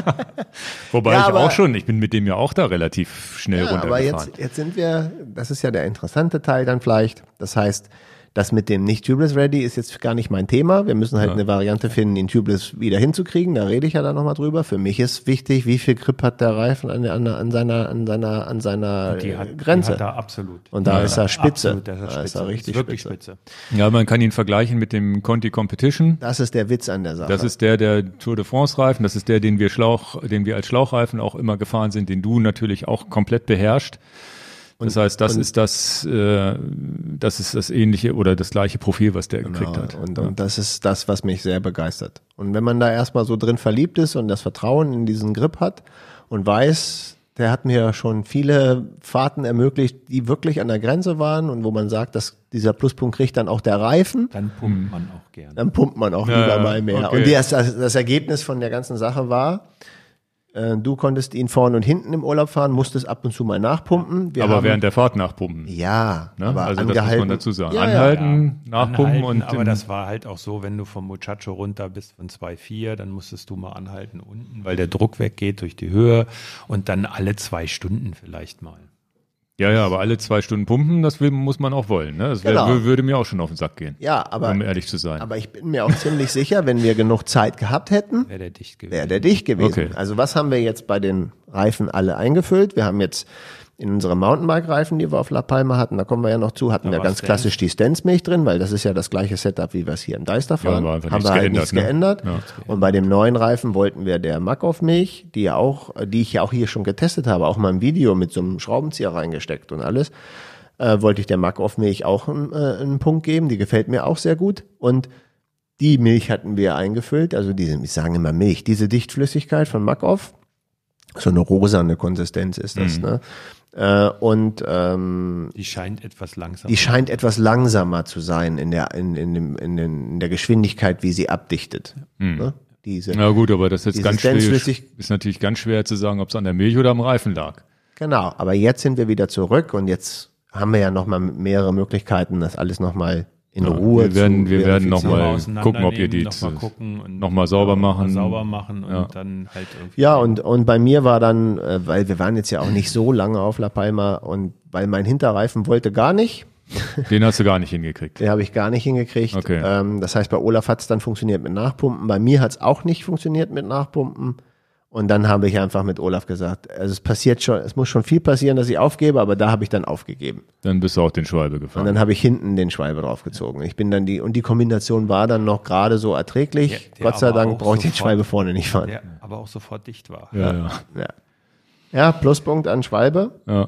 Deswegen, ähm, wir haben weder mit A noch B irgendwelche Aber wenn, wenn, wenn, wenn du jetzt sagst Schmierseife, das ist natürlich dem Schwalbe natürlich auch ein bisschen, da darf man so natürlich auch nicht sagen. Du hast natürlich mehr Grip oder gefühlt mehr Grip mit dem, mit dem Conti, weil dir das, weil der die, die Stollen um die Seitenkarkasse rum hat und sonst wie. Das bedeutet aber nicht, dass der Schwalbe ein schlechter Reifen in der Kurve ist. Also, Also, nochmal zum das sind langsam ja, das, da reden wir ja von, reden wir über Quäntchen. Das ist genauso, wenn, wenn Autoreifentests sagen, ja, das ist jetzt der Testsieger. Das aber bedeutet aber nicht, dass der, Schwa- drittschnell, also, wir hatten drittbeste beide, Reifen. Wir hatten beide Nein. den Eindruck, dass der Schwalbe, wenn der Staub kriegt, sofort wie Schmierseife ist. Genau. Aber nur, wenn der Staub Ja, Aber ich bin damit auch im Staub gefahren. Ich hatte das gar nicht, das Gefühl. Also ich habe mich immer sicher gefühlt mit dem Ding und ich bin ja die Abfahrten auch schneller runtergefahren als Gut, dass mit du da bist, Rennrad. Olaf. Du musst mir jetzt Rückendeckung geben. Der kapiert's nicht.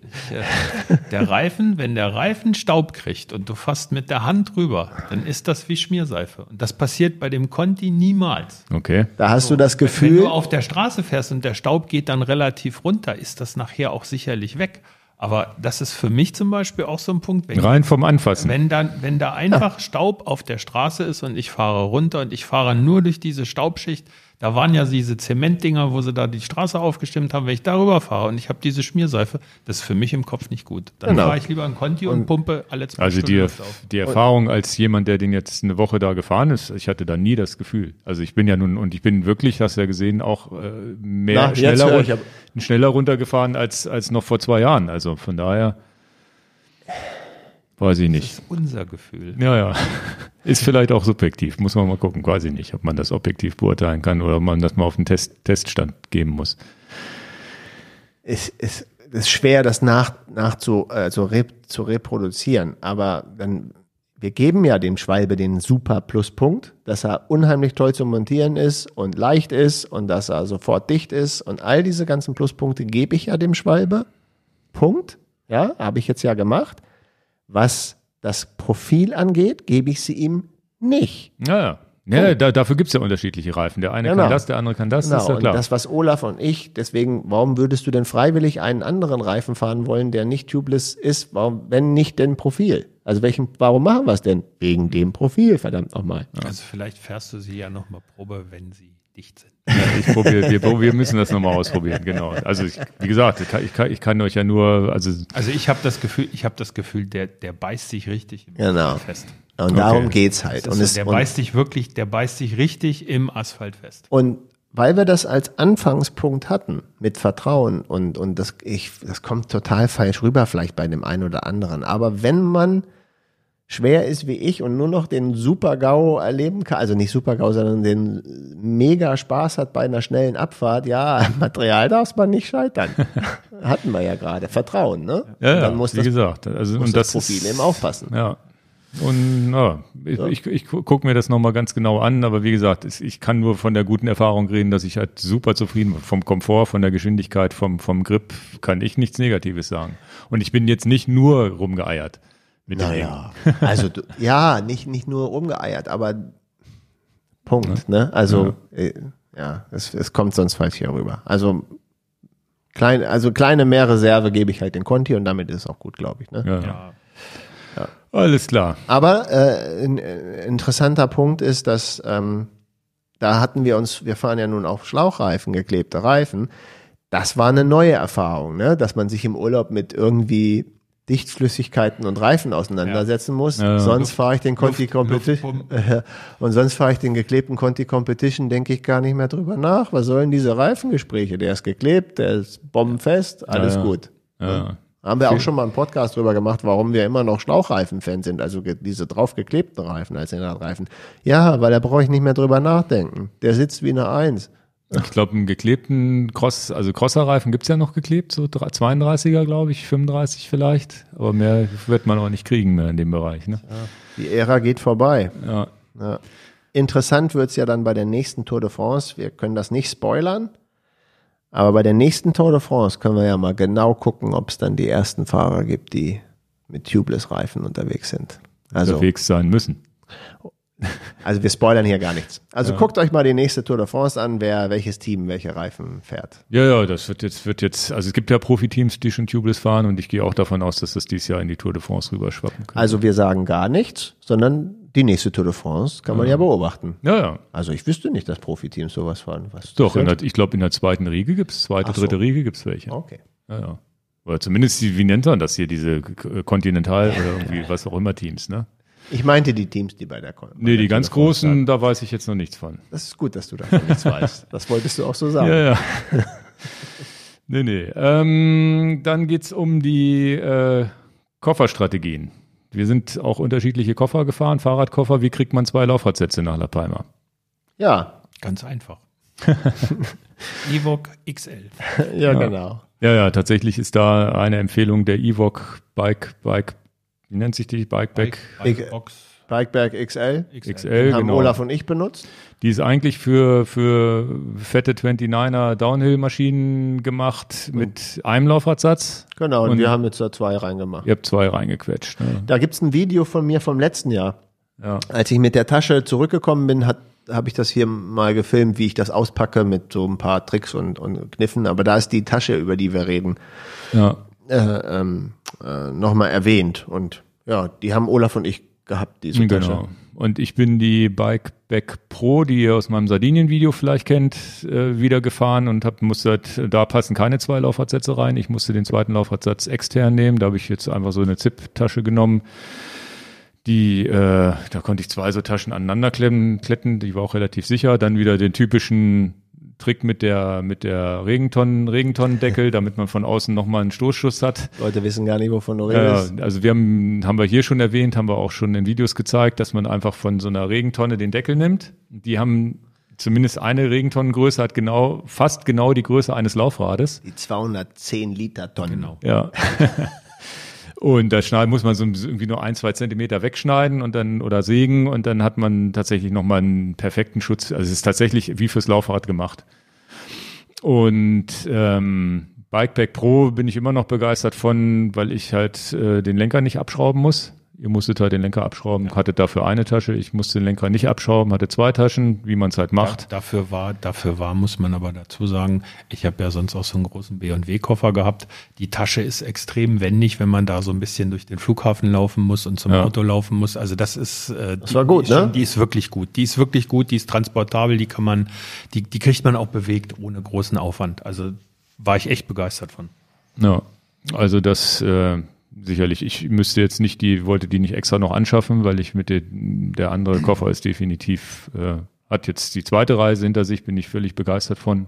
Ja, ich mag auch dieses mit diesem, das habt ihr ja auch, dass man diesen Ständer da drin hat. Das heißt, Ja. man baut alles außerhalb des Koffers auf und stellt das zusammen fertig gepackte Ja, Rad dann nur noch auch- rein. Du hast auch einfach keinen Bock, den Lenker abzuschrauben. Nee, das kommt noch dazu, ja. Wobei, das wäre das jetzt die kleinste, das kleinste Problem davon mal ab. Da habe ich eigentlich auch keinen Bock zu, aber das hat mich diesmal echt überzeugt, dass die Tasche so wendig ist. Ja, ja, ja. Und was, was noch wichtig wäre, das wird auch oft gefragt, ich finde Hardcase ist auch nicht schlecht. Ja, also gegen Hardcase Mhm. habe ich auch gar nichts einzuwenden. Finde ich auch gut und geräumig und schützt auch gut. In dieser Konstellation, wie wir unterwegs wären, hätten wir vom Gewicht her dann ein Problem gekriegt, weil wir sind dann EasyJet geflogen, Olaf und ich. Du bist ja Condor geflogen, bei Condor weiß ich es gar nicht mehr, aber EasyJet hatte 32 Kilo als Maximalgewicht. Und äh, ich hatte knapp 30 und ein paar zerquetschte. Ja, und wegen du die zwei. Lauffortsätze machen. Genau, und Ja. auch Mountainbike-Lauffortsätze sind auch schwer. ja. Und äh, das heißt, der Softbag, so nennen wir ihn jetzt mal, mit dem inneren harten Gestell und letztendlich vier Laufrädern, zweimal vorne, zweimal hinten, der hatte dann schon 30. Und wenn ich das an ein großes Hardcase genommen hätte, dann könnte es eventuell Diskussionen geben, wenn das dann über 32 ist. Und das sollte sich auch jeder überlegen, wenn er einen Koffer anschafft, dass er überlegt, kommt ihr über diese Grenze? Ja, ja. Weil das wird in Zukunft sicherlich auch nochmal harte äh, Konsequenzen ziehen. Du siehst ja, wie die Fluggesellschaften drauf achten. Nee, nicht 23, 20 Kilo oder wie immer Ja. Die, die ganzen Gewichte bei den Koffern schon so sind. Und man konnte zum Beispiel bei EasyJet auch sagen, ob man das normale Aufgabengepäck 15 Kilo oder 23 Kilo haben will. Also du merkst schon, Mhm. auf welcher Welle da schon diskutiert und gefeilscht wird. Und ähm, das, sollte man vielleicht nochmal drüber. Extrem safe mit dem Gewicht. Ja, und da Ja. bei dem, bei dem, bei dem Softbag, da lagen wir gut. Du hast deinen ja eh nicht gewogen. Oder Nee, weil ich wusste, dass ich unter 20, äh, dadurch, dass ich meinen Laufradsatz da nicht drin hatte, ich habe immer so, na, ich doch auf der Rückreise wurde er gewogen, da war er so bei 26 oder so, Ah ja, irgendwie Siehst du. 25. Ja. Oder noch, oder 23, weiß ich nicht. Aber es ist nicht ein aber ich- unwichtiger Punkt, wenn man genau. mit zwei Laufradsätzen Ja, fliegen das- will. Das da- ist ja ein Feedback auch von unserem Da Urlaub. passe ich sowieso immer auf, dass der, dass das Eigengewicht des Koffers sollte nicht mehr als 11, 12 Kilogramm sein, damit man, weil ich auch immer noch mal einen ganzen Kram da, Wäsche und alles mit reinpacke. Zwei Paar Schuhe waren, also bei mir waren zwei Paar Schuhe drin, Wäsche, Helm, Trinkflaschen, was nicht alles, ein bisschen Wer- Werkzeug. Konntet ihr noch was dabei legen oder ja, wäre ja, das aber dann ich habe auch so ein bisschen drin. Okay. Ja, ja, das machen wir immer. Ein paar Schuhe drin. Ja, ja. Und dann geht das Gewicht relativ schnell hoch und so hast du halt die Reserve, dass du alles noch einquetschen Genau. kannst. Ne? Ja, also Softbag war die richtige Wahl. Genau. Und die Bikeback Pro auch, wie gesagt, zweiter Laufradsatz keine Chance. Das muss man dann separat. Aber war jetzt aber auch okay, weil ich den, ansonsten liebe ich den Koffer und auch dieses schnelle Auf- und Abbauen des, des Rades. Also der hat sich auch tatsächlich jetzt bewährt, die zweite Reise schon. Und was auch krass ist, ähm, du hast deine Bremsscheiben, glaube ich, komplett dran gelassen. Ja, Ja, und wir hatten aber unsere Bremsscheiben abgeschraubt. okay. Ja, weil es ja Sicherheitshalber. genau. Ja, aber so ist jetzt auch nichts passiert. Da habe ich jetzt auch, da habe ich Auf tatsächlich der, auch, auf der Rückreise habe ich es auch nicht abgeschraubt, aber auf der Hinreise. Auf der Rückreise aber da hatte ich auch jetzt gar nicht so, so die Angst drum. Beziehungsweise wir haben ja auch dann Ersatzteile mit dabei gehabt. Unter anderem Bremsscheiben. Ja, aber das ist, äh, ähm, wenn, wenn die Kundin das jetzt hier hört, dann weiß sie genau, dass sie angesprochen ist, aber habe ich auch gar nicht drüber nachgedacht. Ich mache ja auch Fehler. Und als letztes Jahr eine Kundin eine verbogene Scheibe auf Mallorca hatte, habe ich dann gedacht, ja, ich Idiot, in der Beratung sollte ich den Leuten ja auch mit auf den Weg geben, nehmt eine Ersatzbremsscheibe mit. Wenn es nur eine billige erstmal nur ist. Irgendwas Hauptsache, du ja hast eine dabei, falls ja. sie verbogen ist und einen Schlag kriegt. Das ist natürlich etwas, weil wir ja nicht immer davon ausgehen können, dass die Leute unser ganzes Gesabbel hier aufnehmen, ne, mit, mitkriegen. Das haben wir schon öfters gesagt. Nehmt eine Ersatzbremsscheibe mit. Genau. Jetzt sagen wir es auch nochmal. Ich habe sogar Bremsbelege habe ich eingesteckt, Ja. wobei das bei relativ, ja, dass man die runterfährt tatsächlich im Urlaub, wenn man die vorher geprüft hat, ist relativ unwahrscheinlich, aber bei La Palma weiß man nie. Dann natürlich äh, Ersatzreifen haben wir irgendwie mit dabei gehabt, Schläuche, Ja, und gut, Tubul- dass wir die, Tubolito-Schläuche hatten wir mit. gut, dass wir eine Ersatzdecke auch mit hatten. ja. Ne, weil, Weil mein das war die, die du dann fahren Genau, die brauchte ich dann auch. ja. Ja. Ja, das übliche Werkzeug. Ja, dieses, du hast, du hast hier noch ein Werkzeug gebastelt mit diesen, mit diesen Würstchen oder wie sie, wie die heißen, Genau, mit der komm. man zur Not einen Tubeless-Reifen noch flicken kann, wenn mal ein großes Loch drin ist. Genau, da gibt's ein extra Video, was ich gedreht habe. Ja. Da habe ich einen Lenkerstopfen umgebaut zu einem Flickwerkzeug für, wenn das Loch zu groß ist in der Decke, um diese Würstchen da reinzudrücken. Also da kommt ein extra Video. Stay tuned heißt es ja so schön. Und das äh, werde ich Genau. euch berichten. Pedale haben wir tatsächlich zwei Paar Pedale mitgenommen und auch zwei Paar Schuhe zum Teil zumindest. Zwei Paar Pedale hätten wir gar nicht gebraucht. Nein, Äh, nein. Ähm, das heißt, wir haben einmal die, die normalen beidseitigen SPD-Pedale. Ich habe ja die äh, Scissor von, von Speedplay, also auch eine Mountainbike-Pedale, also immer Mountainbike-Pedale auf La Palma, damit wir zwischendurch auch mal einen Kaffee trinken gehen können, ohne die Schuhe ausziehen zu müssen. Und wir haben aber die Mountainbike-Pedale auch gleich abgeschraubt ne, am ersten Tag und Ja. haben Ja. Flat Pedals drauf. Also ihr habt die, und genau, dann haben wir eine Wir beidseitige. sind mit Mountainbike-Pedalen angereist ja, und haben sie gleich runter gemacht und haben die anderen drauf gemacht. ist ja Also witzig. Ich habe die Flat Pedals gar nicht draufgeschraubt. Ich Ja. bin nur mit den anderen gefahren. Ja. Aber ich habe auch natürlich auch nicht, das kommen wir später zu, ich habe ja auch zwei Fahrten verpasst sozusagen. ähm, und Schuhe haben wir sozusagen normal unsere ja, Mountainbike Carbon-Schuhe, die halt keine flexible Sohle hatten und dann hat jeder noch ein paar mitgenommen mit einer flexiblen Sohle, glaube ich. Ne? Zumindest du hattest eins mit und ich hatte eins mit. Olaf hatte normale Zustiegsschuhe, also so Wanderschuhe, Halbschuhe. Okay. Und, und ich hatte von Shimano einen Schuh, der etwas flexibler war, wo man auch ein bisschen mitgehen, besser gehen Besser konnte. mitgehen kann Auch als eine mit Vibram-Sohle so eine schon. Vibram, so eine Vibram Genau. drunter. So einen habe ich auch gehabt, den habe ich tatsächlich auch gar nicht gebraucht dann. Weil wir Und, das, und das hatten wir jetzt nicht gesagt. Und wir hatten Pedale mit einer Seite normal, ohne einklicken und eine Seite einklicken. Das hatten Olaf und ich. Und die Ja. waren so gut, die haben wir gleich Ja, abgeschraubt. die waren, die waren, echt- weil auf der, auf der Klickseite stand der Schuh auch erstaunlich gut drauf. Ja, ihr habt ja, ihr fahrt ja SPD. Bei mir war es so, dass ich einen Schuh mit SPD, einen mit Scissor hätte. Das heißt, diese, diese andere Pedale hätte ich nur fahren müssen können wegen SPD-System und da hatte ich keine Lust, dann jedes Mal zu wechseln. Ähm, das ist dieses Flat Pedal, was war das für eins? Contec? Contec. Oder? Von Contec. So die, das, das ist eigentlich ganz cool. Also die auch zu Hause rumliegen. Das, Das müssen sie jetzt, das müssen sie nur noch mal für Scissor herstellen, damit ich nicht die Plat- Platten unter dem Schuh wechseln muss. ja, aber ich mit denen, da will ich eigentlich auch nicht wieder von weg, ne? Aber es ist tatsächlich, SPD ist natürlich das kompatiblere System für alle, für alles, ne? Und da gibt's auch diese, na gut, die Shimano-Schuhe kann ich auch mit Scissor fahren, so ist es nicht. Das ist nicht das Problem, aber das Pedal nicht. Aber ich habe keinen Flat Pedal und das, gut, ich brauchte es tatsächlich nicht. Wir brauchten es Ihr schon. brauchtet es schon, da kommen wir später zu. Wirklich? Ja. Was noch ganz interessant ist, ist vielleicht, äh, was wir so an Kameras mit hatten, beziehungsweise, äh, weil wir ja auch, wir haben tatsächlich zwei Videos gedreht. Einmal äh, so eine Gravel-Tour, einmal eine andere Tour, kommen wir später zu. Ich habe am Ende des Tages zwei GoPros dabei gehabt.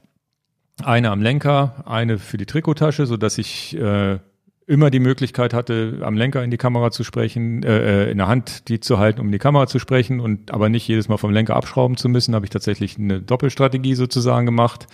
Dann die RX, Sony RX 106, das ist eine eigentlich die beste Vlogging-Kamera in meinen Augen, die wirklich eine gute Qualität macht mit 1 Zoll Sensor für die Sachen, aber die kann man während der Fahrt schlecht benutzen. Die liegt du- preislich auch die ist relativ teuer. oberhalb der Genau. GoPro schon, ne? Ja, ja, weit, weit drüber. Liegt, glaube ich, bei 800 bis 1000 Euro oder so, das Ding. Ist aber tonqualitätsmäßig und bildqualitätsmäßig immer ein bisschen besser, aber man, eigentlich nutze ich die nur, wenn wir stehen, ne, zum, zum Reinsprechen. Während der Fahrt ist die, ist, ist so eine GoPro immer viel, viel besser zu nutzen. Das heißt, wenn einer die Vlogging-Kamera für so Filme nutzt, ist die GoPro oder meinetwegen auch eine, eine DJI Osmo Action definitiv nicht doof, weil du der Ton wird immer besser, ist definitiv kein, kein, kein perfekter Ton, aber bei solchen Videos, wo man wirklich Action hat oder tolle Szenen oder was auch immer oder während der Fahrt irgendwas reinsprechen will, das st- ist halt auch wirklich während des Fahrens auch alles möglich. Und es ist definitiv, machen die GoPros heute schon echt coole Bilder und ich finde auch gerade in den Abfahrten oder wenn du irgendwie im Gelände unterwegs bist, das stabilisiert sich automatisch, das Bild. Hast du eigentlich immer ein super Bild, wo, wo, was du auch vor, vor fünf Jahren so noch nicht hättest machen können. Ne, wo du wirklich geile Aufnahmen machen kannst. Und die, da zählt's ja auch, dass die, dass, dass, da ist der Inhalt wichtiger, als da jetzt irgendwie mit einer Spiegelreflexkamera zu filmen. Ich hatte Ja. die Insta 360 wieder mit, Ja. als kleine 360-Grad-Kamera. Ja, einmal haben wir die Drohne auch äh, hochsteigen lassen, die hatte ich dann im Rucksack mit dabei an einem Tag. Die ist auch dieses Jahr nicht abgestürzt. Nee.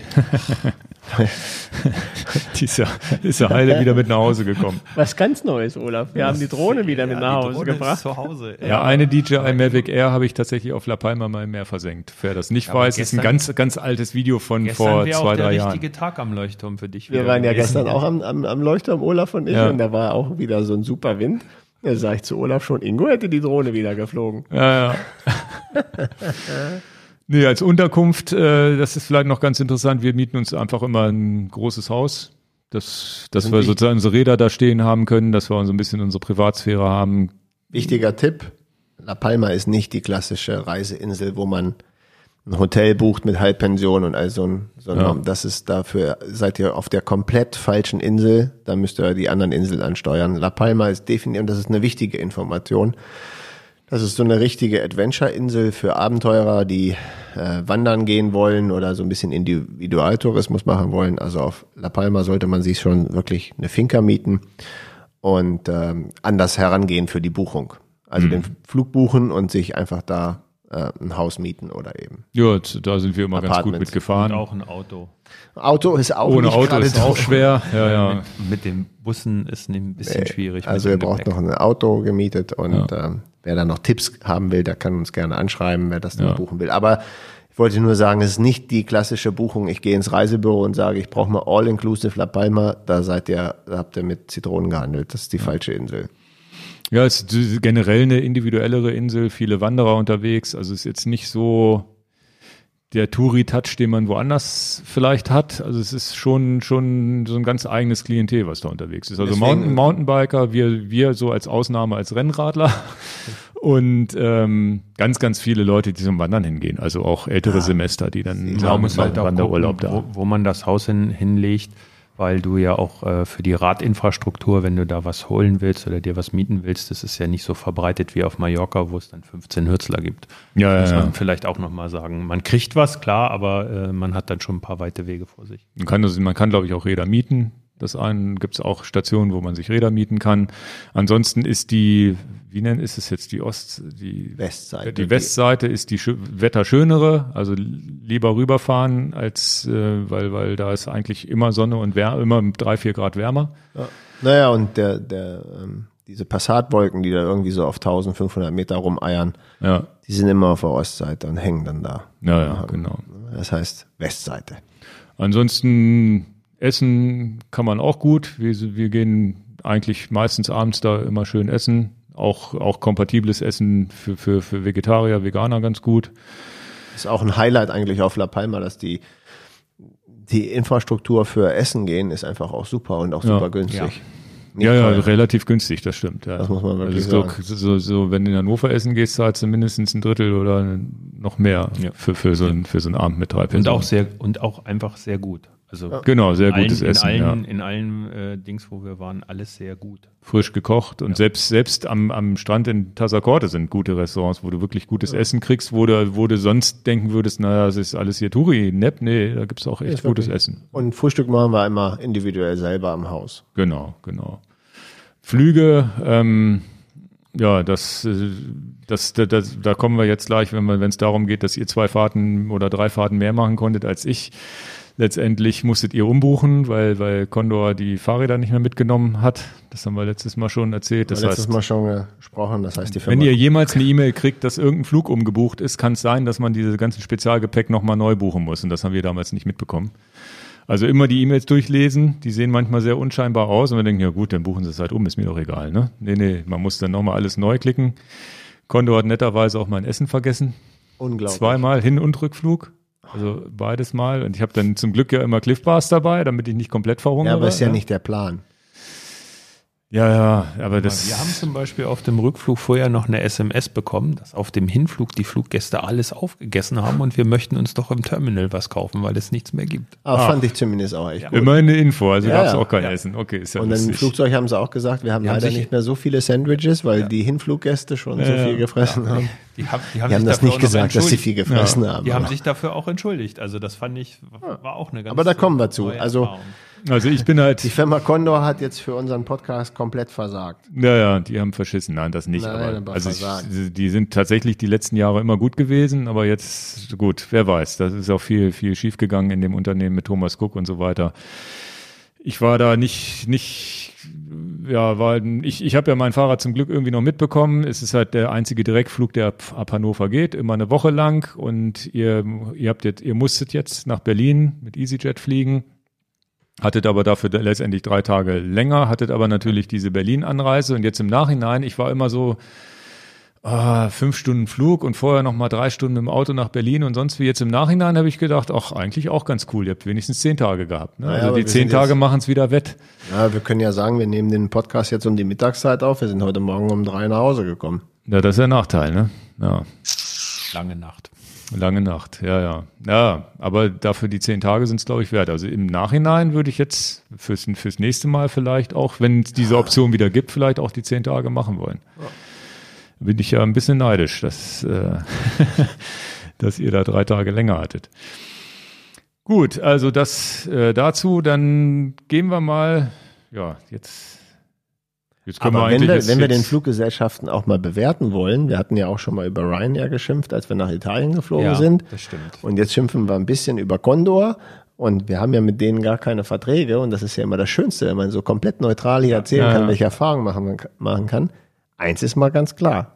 Bei EasyJet hat aber auch echt alles von vorne bis hinten gestimmt. Ja. trotz, alles. trotz die, dem, dass man die so als, dass die nun extreme Billigflieger eigentlich also, sind. Wo sie ja, Ja, wir haben jetzt auch echt 1100 Euro bezahlt. Was heißt extreme Billig? Also für, 11, 1100 pro- für, nicht pro Person. Nee, für uns beide. Ja, ja. Ja, Mit aber den- ist jetzt ja nicht, ist jetzt Aber- ja nicht so ein aber wir 29 haben- Euro Flug. Ja, aber Nee, nee. wir haben auch erst zwei Wochen oder zweieinhalb Wochen vorher Aber gebucht. es war von vorne bis hinten alles gut und äh, ich finde das immer wichtig. Die Leute hauen immer auch gerne drauf. Ist ja bei uns nicht anders. Wenn mal irgendwas von 100 Sachen mal schief geht, dann wird auch reingekloppt bis zum Ende. Trotz sämtlicher Sparmaßnahmen, ihr habt mir erzählt, ihr musstet am, oder ihr habt am Automaten da eingecheckt irgendwie. Es ist Spitzen Funktionierte gewesen. alles. War richtig gut. Und Also Rückreise jetzt war ganz normal am Ganz, Schalter. ganz, ne? ganz normal am Schalter, aber auch, auch Gepäck extrem gut raus bei Ja. beiden Flügen. Ja. Und was, deswegen, ich, ich, ich möchte das auch, wenn wir ein Fahrradpodcast sind.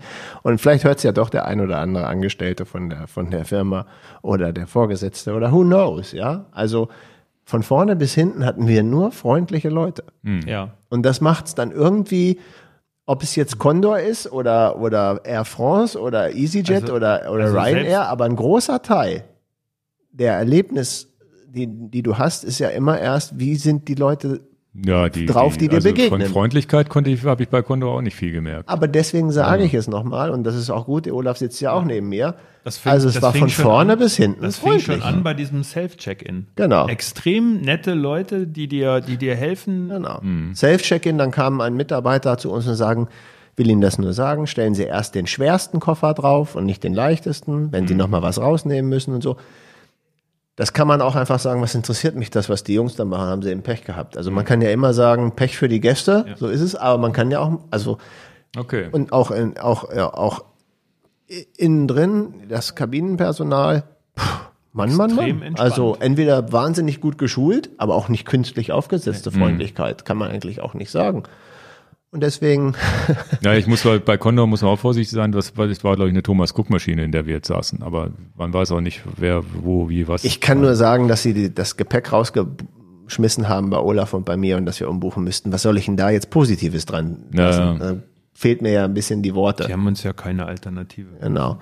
Und, äh, aber ich möchte es jetzt wenigstens also dann hattet, also im Grunde, im, zu, im Grunde hattet ihr, EasyJet-Firma gehört, meine aber, Herren. aber so im. Nachhinein hattet ihr Glück im Unglück, außer dass ihr jetzt nach Berlin fahren musstet, aber ihr hattet drei Tage länger. Ich glaub, 200 Ja. Euro mehr, glaube ich, als, als dieses längerfristig gebuchte. Haben auf dem Hin- und auf dem Rückflug jeweils eine Dreiviertelstunde auch noch gewonnen, weil die Maschine schneller war. Beide Male. Das war auch ja, Zufall. Ja gut, die waren bei uns auch. Das, das, liegt, das, das liegt ja jetzt nicht am Personal. Aber es ist, ähm, der andere Flug muss ja Alles- gecancelt werden. Ne? Alles gut, jetzt müssen wir mal sagen, wir haben Glück im Unglück gehabt. Wir brauchten nicht zweimal umziehen. Wir konnten das Haus Gott sei Dank kurzfristig auch noch für die zehn Da, Tage das wäre ja, Ja, auch ja, noch der super ja, GAU gewesen, Also wenn wir unser alles- Haus nicht hätten verlängern alles, können. Es ist alles super gewesen.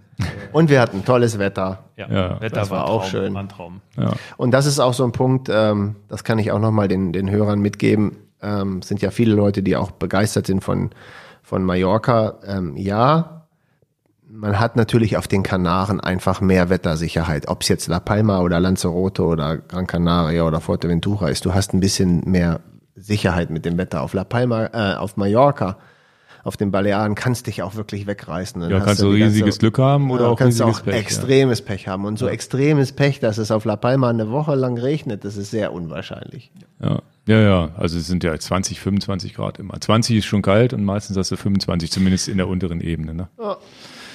Gut, dann kommen wir mal zu unseren, ja, unsere Fahrten und was wir so gemacht haben. Und jetzt kann ich mich ja ausklinken, weil die ersten zwei Fahrten waren ja ohne mich.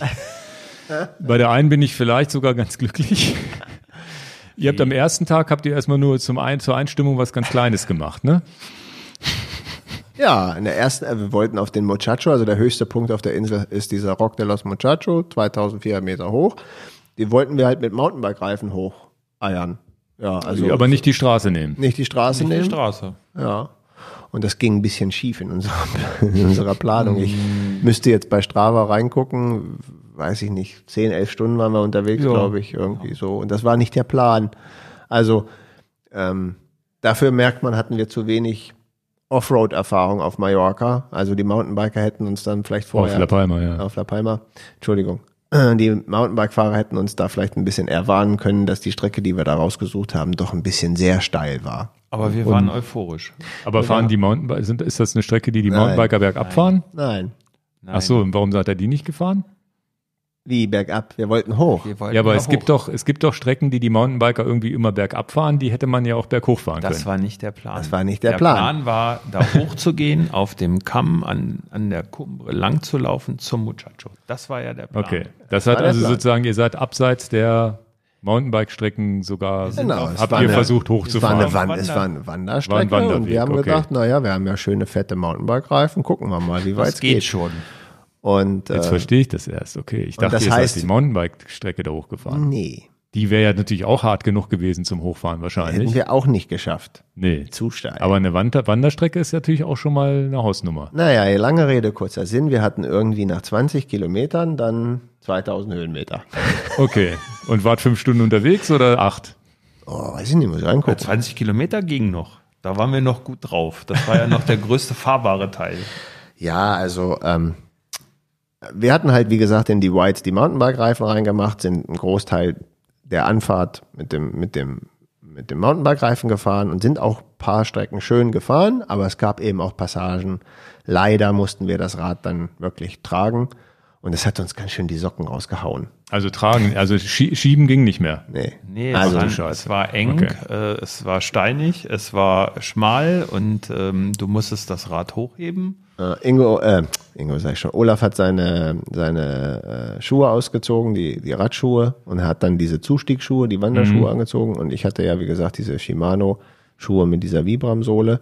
Ja, und da mussten wir schon ganz schön. Wir mussten schon ganz schön ackern. Ja. Wir mussten ganz schön ackern. Aber und war schon- irgendwann war dann so ein Punkt, das war auch so eine Schlüsselstelle, als du gesagt hast, ich muss mal eine Pause machen. Du warst ja auch nur 30 Sekunden vor mir dran, sonst hätte ich es gesagt. Ja, völlig im Lack. Haben wir beide in der Sonne gesessen. Und da habe ich so ein bisschen zweifelnd geguckt und dann kam eine Aussage, die werde ich, den, die werde ich, glaube ich, mein Lebtag nicht mehr vergessen.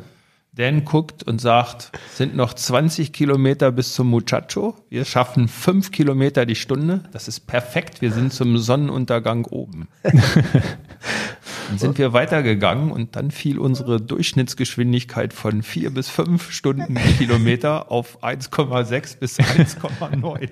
Also muss man sich auf der Zunge zergehen lassen. Wenn man noch nicht mal zwei Kilometer pro Stunde schaffst, dann weißt du schon, wie alpine, wie alpin das Gelände war. Es hat uns leicht zurückgeworfen. Und dann kam dieser Spanier. Das musst du vielleicht noch mal erzählen. Ach, es war, du hast ja wenig Leute, die da unterwegs sind. Also du bist ja schon echt. Ja, Wenn nur Wanderer. ne? Ja, und dann, und Die dann euch sowieso schon blöd angucken Ja, wahrscheinlich. und dann kam uns so ein, so ein, so ein Pärchen entgegen, äh, zwei Spanier.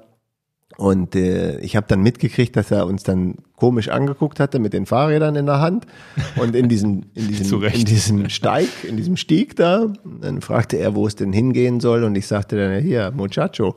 Und äh, die Reaktion von ihm in scheinendes Gelächter auszufallen, war schon mal, war schon mal ziemlich, war schon mal ziemlich äh, ernüchternd für uns, nach dem Motto, man sind die blöd, die Wie viel Kilometer wart ihr von dem noch weg? hatten wir bestimmt noch zwölf oder so.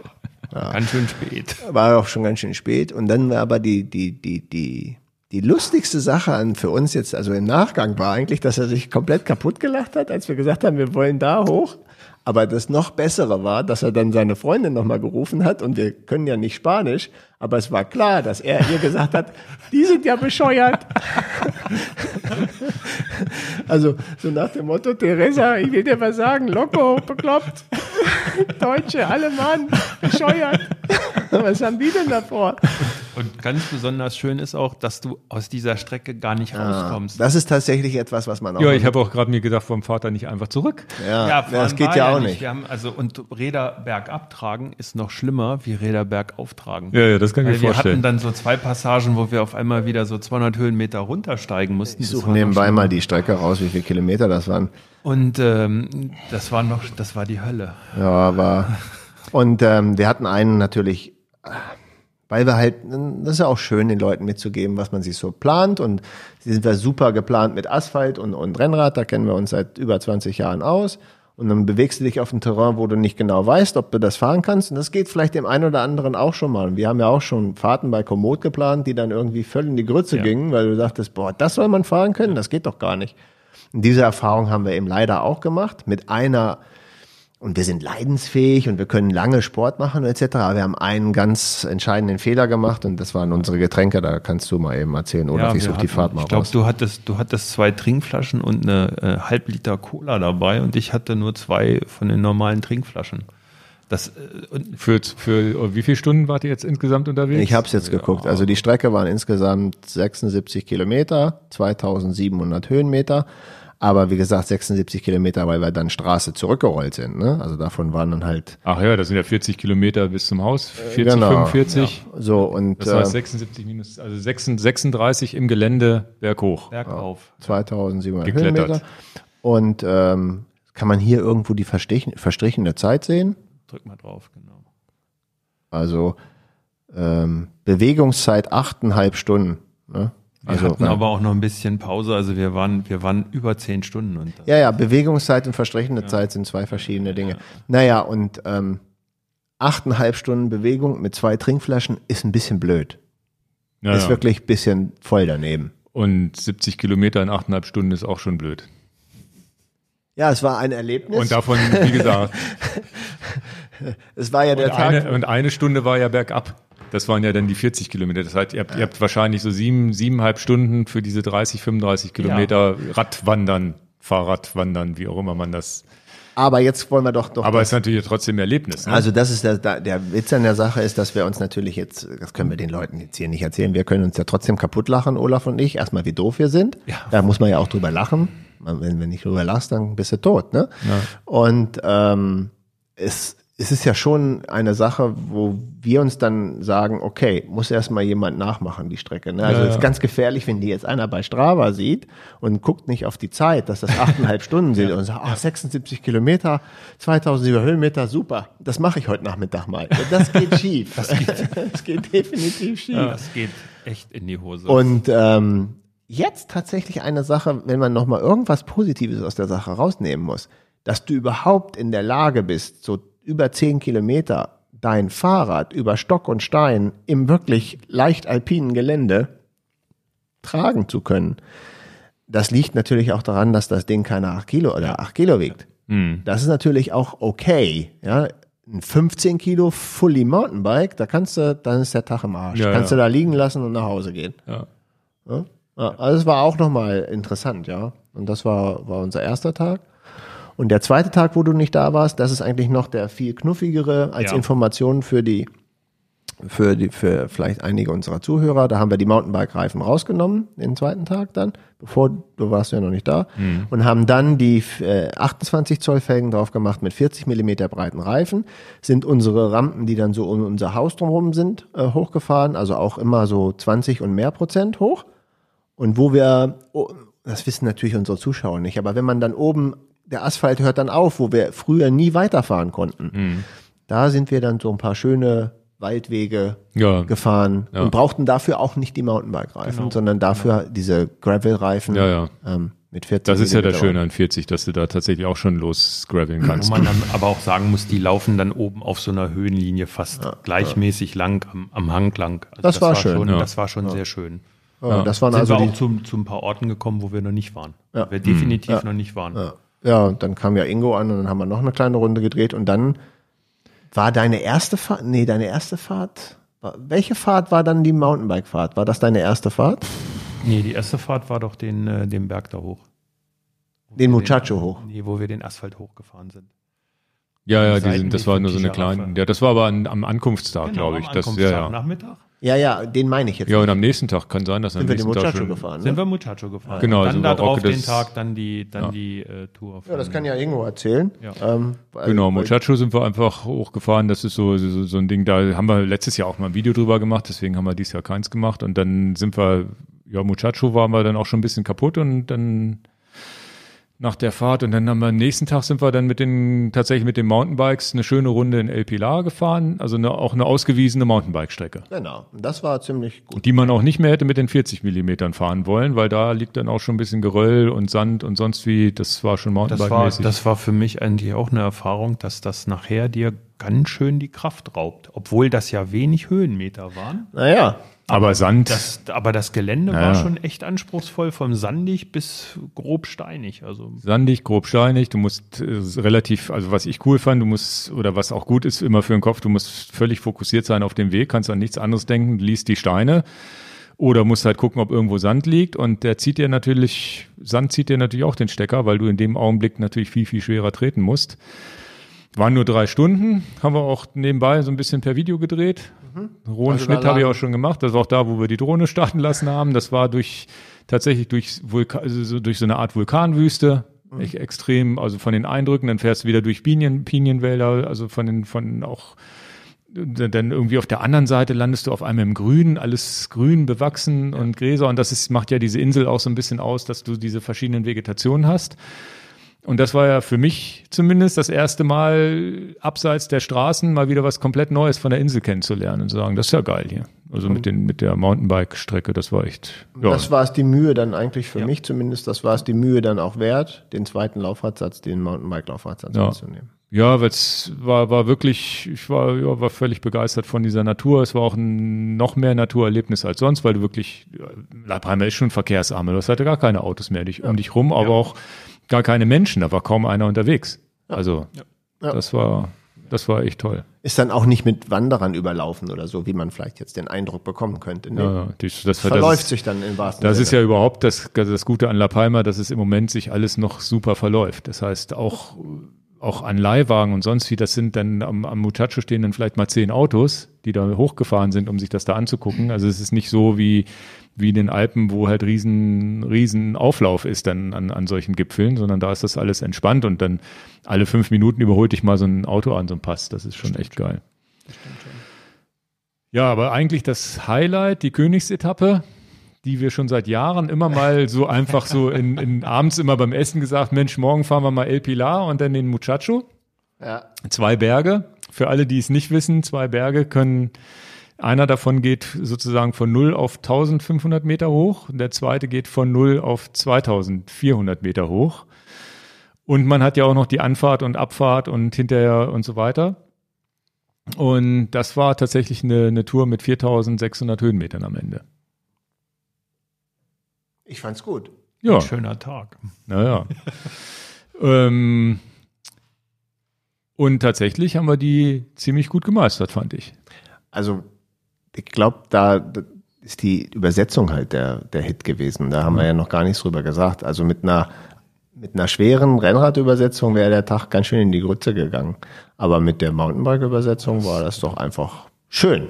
Also Ja. die ersten, die ersten 1500 Höhenmeter da bis El Pilar, die waren ja fast, Genau. fast lächerlich, um das mal so zu sagen. Das fuhr sich ja total angenehm. Ja. wir haben ja noch gar nichts über die Übersetzung weiter, also wie, wie wir genau Ja, übersetzt gefahren sind, gesagt. Also das war, also eine Mountainbike-Kassette zu haben und den Berg ganz entspannt hochzufahren, ist ja ein Geschenk auf der Insel. Und das, das, ähm, ja, und von daher, ähm, ja, kann ich dir, die Strecke ist ja auch bei Strava, die können wir ja verlinken. Genau, das ist tatsächlich ein Rundkurs, wo wir sozusagen einmal über die, fährst du über die gesamte Insel rüber, was immer bedeutet, du musst einmal über 1500 Meter hoch. Übrigens auch eine ganz schöne Strecke, eine der schönsten Auffahrten. Seht, seht ihr dann auch im Video. Ich habe da auch ein zweites Video haben wir da gemacht.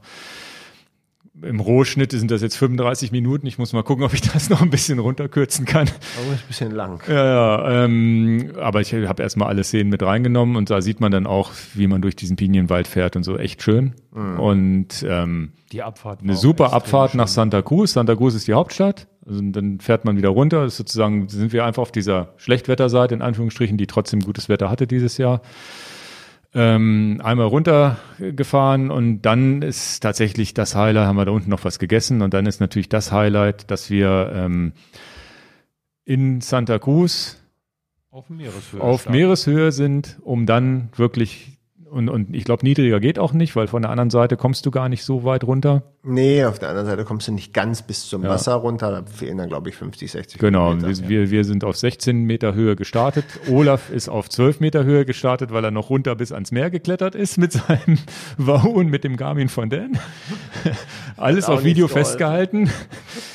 Genau, Ja. und dann fährst du halt die knapp 40 Kilometer nur berghoch. Genau, und das ist schon ziemlich einmalig. Und wenn jemand Geschmack drauf kriegen will und der sowas liebt, 40 Kilometer am Stück den Berg hochfahren ist schon auch echt geil. Wir haben das auch ganz oft gemacht, dass wir halt mit dem Auto hingefahren sind Und haben dann nur haben das Auto, haben nur die Steigung gefahren, weil das reicht auch. Du bist da halt vier Stunden oder mehr als vier Stunden unterwegs nur berghoch fahren. Je nachdem, wie, wie, wie schnell das da angehen lässt. Und deswegen, also das, und das in Verbindung mit, mit der Anfahrt war halt dann am Ende auch eine Zehn-Stunden-Fahrt. Oben mussten wir uns dann, irgendwann hat dann, eine Zeit lang haben wir versucht zusammenzufahren oder ein bisschen aufeinander zu warten. Irgendwann musste dann jeder seinen Tritt finden. Geht halt nicht anders. Und dann war es auch wirklich relativ knapp, dass wir genau zum Sonnenuntergang da oben angekommen sind.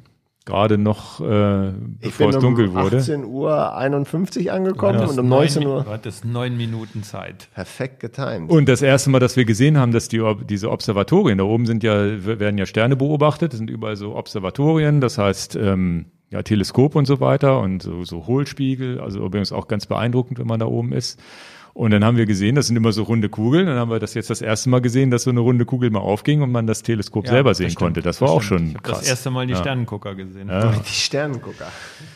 Ja, und dann da ja in der Dämmerung runtergefahren, hatten ja die Lupinelampen an und dann an der Tankstelle noch was getrunken. Wie gesagt, da gibt's ein ausführliches Video zu. War aber schon ein richtiges Brett. Also wir waren, glaube ich, zwölf Stunden. Äh, Also, Ja, ich wollte das hier gerade gucken. ich glaube, also ich hatte neuneinhalb Stunden Fahrzeit, du vielleicht ein bisschen mehr und am Ende waren es dann zwölf Stunden, die wir insgesamt unterwegs waren, meines Ich Wissens. fand auch, ich Guck's fand auch, es war nachher sehr, sehr, sehr heiß, als wir von Santa Cruz losgestartet sind. Ja. Die ersten Höhenmeter waren extrem warm. ja, das war richtig Das heiß. war ja. richtig warmes Wetter. Aber oben wurde es dann richtig kalt. Ne? Oben Hatte ich, oben hatte ich vier genau, Grad auf dem Tacho, genau, weil genau, die, weil die, genau. sobald die Sonne weggeht, wird's da oben halt Genau. kalt. Das Also ich habe hier 141 Ja. Kilometer als Distanz, 10 Stunden, 15 Minuten Bewegungszeit und Ja. 4700 Höhenmeter. Und äh, ja, das ist eine Strecke, die kann man sich gerne als GPX-Strecke runterladen und nachfahren. Ja, Das, da weiß man aber auch, was man getan hat hinterher. Ne? Das war schon. wenn ihr halt topfit seid, dann fahrt ihr das vielleicht in sieben Stunden statt in zehn wie wir, Ja, ja. aber ist dann schon mal ein langer Tag. Ja, das ist Ja, ja. definitiv. Und verglichen mit dem Ötztaler ist es weniger Höhenmeter, aber auch extrem weniger Kilometer, ne? Also Ja, ja. 140 Kilometer mit 4700 Höhenmeter. Ja, für 140 Kilometer und da ist schon krass, ne? 140, Ki- wir haben, wir haben irgendwann, habe ich auch in die Kamera gesprochen, waren wir bei 3600 Höhenmeter äh, mit, da war ja die Abfahrt hinten, hinten noch gar nicht, da haben wir 3600 Höhenmeter voll gehabt und irgendwie unter 100 Kilometer, ich glaube 90 Ja, wir hatten waren's. 4000 Höhenmeter bei 97 Kilometer. Genau, ich hatte 4200 am Muchacho bei 97 Kilometer. Ja, ja. Und dann haben wir mal das verglichen mit dem Alp Extrem, wo wir gesagt haben, ja, jetzt sind wir Alp Extrem gefahren sozusagen. genau, genau. Also das ist, das, da merkt man mal, wie steil die Inseln, da ist- geht's ja wirklich nur hoch runter. Es waren jetzt vielleicht acht Kilometer, die so halbwegs mal auf einer Ebene stattgefunden haben Richtung Santa Cruz. Aber die Strecke gerne runterladen Ja. und äh, wir verlinken die hier einfach nochmal. Äh, Genau. Und Und, das Video angucken, wie gesagt, gibt mir ein, zwei Wochen, bis die online gehen. Zuerst das mit dem, mit dem Gravel, das, äh, das wir da, als wir da die, die, die Mountainbike-Runde Mountainbike-Runde gefahren gefahren sind. Und das zweite wird dann das 4600 Höhenmeter Knaller-Video. In, mit 35 Minuten. was, was sagen wir denn jetzt zu den Rädern? Nehmen wir die jetzt wieder mit oder nehmen wir die Räder mit? Ja, ich würde jetzt als nächsten Punkt äh, gebe ich euch auch die Minutenangabe, aber wenn ihr bis hierhin bekommen habt, ge- gekommen seid, ist es auch egal, dass ihr die Minuten wisst. Ja, das Material, unsere Erfahrung, unsere positive, unser Fazit sozusagen. Was hat funktioniert und also so weiter. Ich persönlich habe mich am zweiten Tag gefragt, wie es die Jahre vorher mit einer Kompaktkurbel und maximal 34 Zähnen hinten überhaupt gegangen ist. Ja. Ich muss es leider so sagen. Also die Übersetzung gibt einem ganz, ganz viel Entspanntheit, Also es ist, Berghochfahren ist immer noch anstrengend und manchmal denkt man auch, und das, der Witz ist, wenn man diese 50er Blatt hinten, der 50er Ritzel hinten hat, nutzt man es auch. Ja. Aber es ist auch tatsächlich so, dass man in, manchmal bei diesem 50er Ritzel auf 15 Prozent oder 16, 17 Prozent auch immer noch 65 Umdrehungen drehen konnte, wo man vorher wirklich extrem mit Kraft treten musste. Das heißt, da hat man sicherlich Oder halt Reserven und Körner gespart. Auch in Wiegetritt gehen musste, um dann da Ja. hochzukommen zum Teil. Also das, es war extrem entspannt für mich. Dann ähm, abseits der Übersetzung muss ich sagen, die dicken Reifen, die dicken Straßenreifen bügeln den rauen Asphalt komplett weg und geben Ja. mir unheimlich viel Sicherheit. Also ich würde sagen, immer wieder. Ja, und diese, diese, die, die, die Übersetzung, was, was tatsächlich so ist, ich glaube, man spart richtig, man spart richtig Körner. Ich glaube, man fährt genauso schnell wie vorher, spart aber Körner, indem man einfach leichter treten kann. Das ist sicherlich die, die bessere Strategie.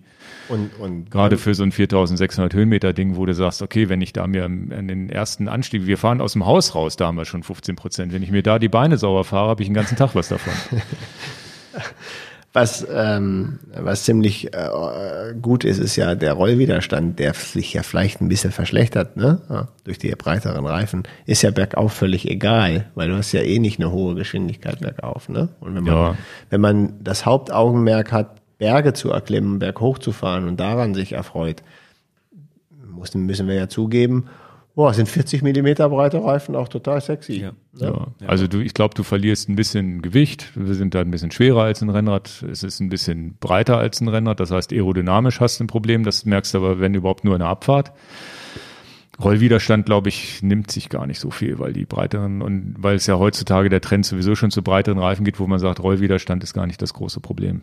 Ja, und das ist die Übersetzung. Ihr hattet 38er, ihr hattet ein 38er Kettenblatt, ich hatte ein 40er. Und das war jetzt, glaube ich, beides gut zu fahren. Ich bin ja auch noch mal ein paar Kilo leichter, deswegen ist es wahrscheinlich äquivalent vom Ist das so?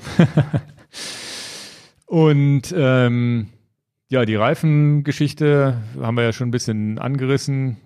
Das, das Also wenn wir dahin- wieder machen mit der Reifenbreite 40 Millimeter, Ja. waren wir Ja. gut zufrieden. Also Genau, ja. auch nicht irgendwie so 32 Millimeter oder all so eine Sachen. Nö, 40. Also es war genau. auch tatsächlich für mich eine Überraschung, weil ich auch gesagt habe, ich bin ja auch schon so ein bisschen, ja, was Gewicht angeht und möglichst schnell berghoch fahren zu können, dass ich Rennrad schon gut finde, wo ich sage, okay, da will ich das letzte Quäntchen rausholen, aber ich habe nicht das Gefühl, dass mich die Reifen langsam gemacht haben. Also wenn wir dann mal wirklich Gas gegeben haben am Berg, warst du echt schnell unterwegs und dann habe ich einmal geguckt, hier bin, als wir den, den, den ersten Tag am Muchacho, die, die Abfahrt, war ich auf Anhieb drei Minuten schneller als mit den dünnen Reifen. Also das war eine Immerhin. Geschichte, das war eine Geschichte, die liegt's an den Scheibenbremsen, liegt's an den Reifen. Ich bin auch ohne Windjacke gefahren, war ein sehr warmer Tag da oben am Muchacho, also übrigens ein sehr schöner Tag, der wärmste, den ich glaube ich je erlebt habe da oben mit 15, 20 Grad. Aber definitiv hatte ich ein sicheres Gefühl in der Abfahrt als mit 25 Millimeter Reifen, das muss ich sagen. Er liegt da auf der Straße.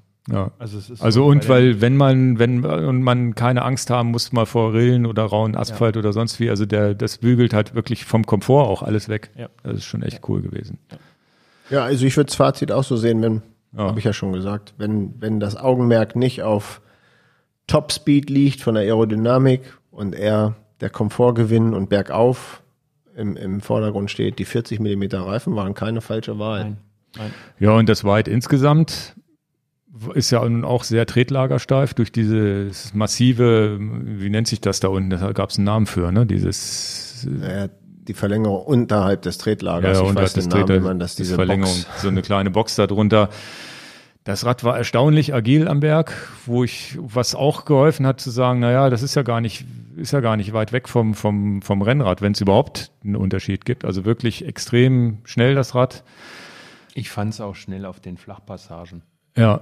Ja, ja, wir sind ja auch die, nicht, nicht, also sicherlich nicht der Topspeed vom, von, von, von einem vollen Rennrad, aber äh, also für mich kein Verlust. Nee, genau. Also Überhaupt was, kein- wenn, kein wenn du so eine flache oder so eine leicht Bergabpassage hast, wo wir da diese Sprints immer ausfahren und so, da war es extrem schnell, das Rad. Und extrem verwindungssteif, keine Probleme gehabt. Und für mich, so vom, vom Kopf her, habe ich zwischendurch immer wieder gedacht, das ist unvorstellbar, dass das mein Mountainbike ist, was ich matschig im, im Winter im Deister fahre. Es ist für mich unvorstellbar, wenn du das als, als Rennrad mit 40 Millimeter Reifen auf einmal fährst und, und da sozusagen Ja, vor allem, ich habe mir auch, ich habe mir auch die, die, die, die Zeiten angeguckt, die ich früher mit dem Rennradberg hochgefahren bin, die wir jetzt damit hochgefahren. Das ist ja kaum ein Unterschied. Das ist ja alles gleich. Also das ist schon, schon, schon krass. Wollt ihr denn noch was zu dem Einfachkettenblatt sagen, zu der Übersetzung, dass ihr jetzt keinen Umwerfer hattet? Auch wenn ich die Antwort schon weiß, dürfte ja der Community das Also das genau, das das einfach äh, Kettenblatt war war mein Fazit nach der ganzen Geschichte. Für der Insel gibt für die Insel gibt's nichts Besseres als diese 10 mal 50 und vorne ein Kettenblatt, weil du diese kleinen Gangsprünge da gar nicht brauchst. Die kleinen Gangsprünge brauche ich auf auf auf Strecken, wo ich mal ein Prozent, mal zwei Prozent, mal fünf Prozent, mal Rückenwind, mal Gegenwind, wo ich ein Rennen fahre, wo ich geradeaus unterwegs bin. Aber da am Berg Im Urlaub. im Urlaub sowieso, aber auch es, es hat auch nichts gefehlt. Ich habe ja nun auch äh, eine Steigung, wo ich mal wirklich gesagt habe, jetzt gebe ich mal alles. Das war am ersten Tag gleich, wo ich gesagt habe, ich fahre da jetzt mal zügig hoch. Gerade in den großen Gängen, wo es in die Berggänge reingeht, da sind die großen Sprünge ja auch gar nicht mehr schlimm. Die sind ja nur beim, bei Highspeed, ist, brauchst du die kleinen, also als Triathlonfahrer, da brauchst du die kleinen Absprünge, aber in den großen Gängen, da kannst du auch mal vier Zähne springen und du merkst gar nicht so einen großen Unterschied äh, vom Treten, außer dass es leichter wird. Ole, Also- einmal zwölf. Immer wieder. Immer. Also, Also du vermisst da auch keinen würd- Umwerfer. Ich würde jetzt, nein, überhaupt nicht. Also ich sehe das ähnlich wie Ingo. Das ist halt hier in, wenn das flach wird, wenn du in der Gruppe fährst, dann brauchst du sicherlich zweifach. Ich würde mich dazu auch versteigen. Ich bin ja für ein Alpextrem angemeldet dieses Jahr mal wieder. Äh, die 250 auch mit diesem Rad und mit dem Setup zu fahren. Ah, Ja. das ist ja auch Gar interessant. nicht, gar nicht. Auch mit den 40er Reifen. Natürlich. Natürlich. Was denn sonst? Die waren, ah, die waren extrem schnell. Das ist Ja, wirklich. Also, Deiner nicht, du hattest den Schwalbe. Ja, ja. aber Unser, unser war extrem. Unser war, unser war extrem schnell. Ähm, nee, das muss man ja tatsächlich sagen. Es war ein extrem schnelles Rad. Auch wenn ich dann, wenn du dann mal einen Wiegetritt gegangen bist, du hast gesagt, hier, ich sprinte jetzt mal so ein, so ein, so ein, so ein, so ein Stück Berg hoch. Du hast gemerkt, das Ding ist schnell, das bremst dich nicht aus. Also, Also für mich ist wirklich für mich krass gewesen. Vor allen Dingen auch ein Komfortgewinn. Absolut Ja, ja, ein Komfortgewinn in der ja. Abfahrt, weil das ruhiger liegt, weil es dir mehr Bodenwellen, mehr Schüttelei wegnimmt, mehr, mehr Rillen wegnimmt. Extrem gut zu fahren. Und, Ja. und noch eine andere Auffassung, die ich nicht ganz unwichtig finde.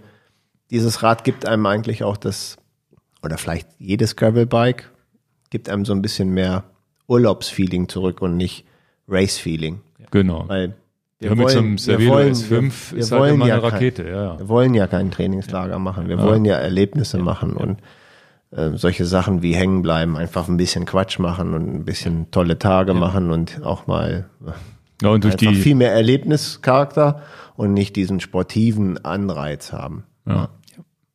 Das heißt ja nicht, dass wir uns nicht anstrengen manchmal, aber es ist halt also, überwiegend entspannt. Naja, wenn du acht Stunden Bewegungszeit hattest, dann hast du ja auch was getan. Genau. Es ist ja nicht so, dass du herumgeschlafen hast. Ein wichtiger Punkt am Weit ist auch noch, finde ich, die Leichtigkeit des Rahmens, dass man wirklich das spürt. Also da, auch das ist ja was, wo du sagst, ein fährst ein 8 Kilogramm Rad mit den 40 genau, Millimeter also viele Reifen. Leute freuen sich ja, wenn sie ein 8 Kilogramm Rennrad haben. Also das brauchen wir jetzt ja noch nicht. Das ist ja Da hilft natürlich die Einfachschaltung, aber auch der leichte Rahmen, wo du dann wirklich sagst, 8 Kilogramm. Und das ist auch das, wo du dann sagst, du hast dicke Reifen, hast aber trotzdem ein leichtes Fahrrad, wo Darfst du ja dann nicht- merkst, du hast die Geschwindigkeit trotzdem, obwohl du keinen darf, darf dünnen nicht, Reifen darf fährst. nicht vergessen, wie viel Anteil, da sind 800 Gramm Reifenanteil. Ne? Ja, ja. das darf man ja nicht vergessen. Nur Ja, ja. Reifen, also Also das muss man auch sagen, das Setup mit den Laufrädern, mit den, mit den, mit den gut. 28 Zoll Laufrädern, die extrem leicht sind, mit dem Rad, das ist sehr, sehr gut.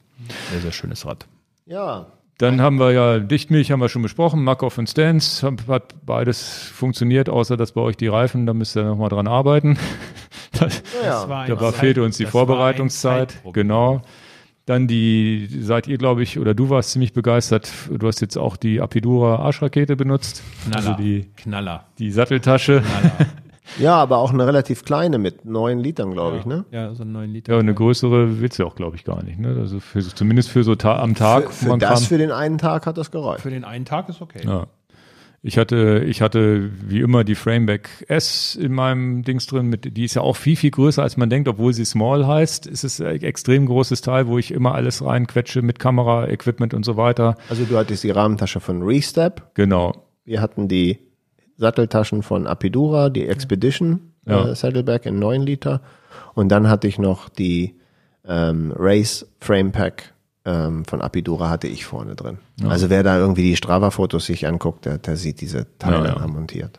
Es war alles ziemlich gut. Dann hatten wir den tatsächlich den Laser Genesis das erste Mal zum Testen. Hast du den auch gefahren oder Ich habe ihn auch gefahren, aber ich habe ihn äh, nur mal als Test gefahren einen Tag und ich habe dann aber ge geswitcht, weil ich kann auf dem Genesis diesen GoPro-Kleber nicht drauf machen, weil der ist so groß belüftet, da so. hält dieser Adapter für den für die für die GoPro-Kamera nicht drauf. Nö, ich bin auch den Genesis ist ja der leichteste Helm jetzt von Laser, glaube ich. Neu rausgekommen wieder. Genesis ist immer schon ein Klassiker gewesen bei Laser. Ja, ich habe den gefahren, war jetzt äh, das Schöne an, an, an Laser ist immer, die haben, glaube ich, immer eine gute Passform und der passte mir gut, war, war leicht, aber was soll man zum Helm sagen? Ne? Solange er nicht stört, ist, glaube ich, alles gut. Naja, aber das sind ja genau die Sachen. Du bist sehr begeistert von der Passform von dem Specialized S-Works Evade. Ja. Ne? Und jetzt hast du mal einen anderen Helm getestet. Ähm, liegt jetzt daran, weil ich ein großer Laser-Fan bin und die sage gut passe. Und dann finde ich das auch okay, dass Ingo sagt, den teste ich auch mal. ja. Ja. Genau, ansonsten nochmal. Du bist auch ein Genesis gefahren, das Vorgängermodell. Ja. Okay. Zehn Jahre alt. Zehn Jahre alt, der kommt jetzt mal weg. Genau.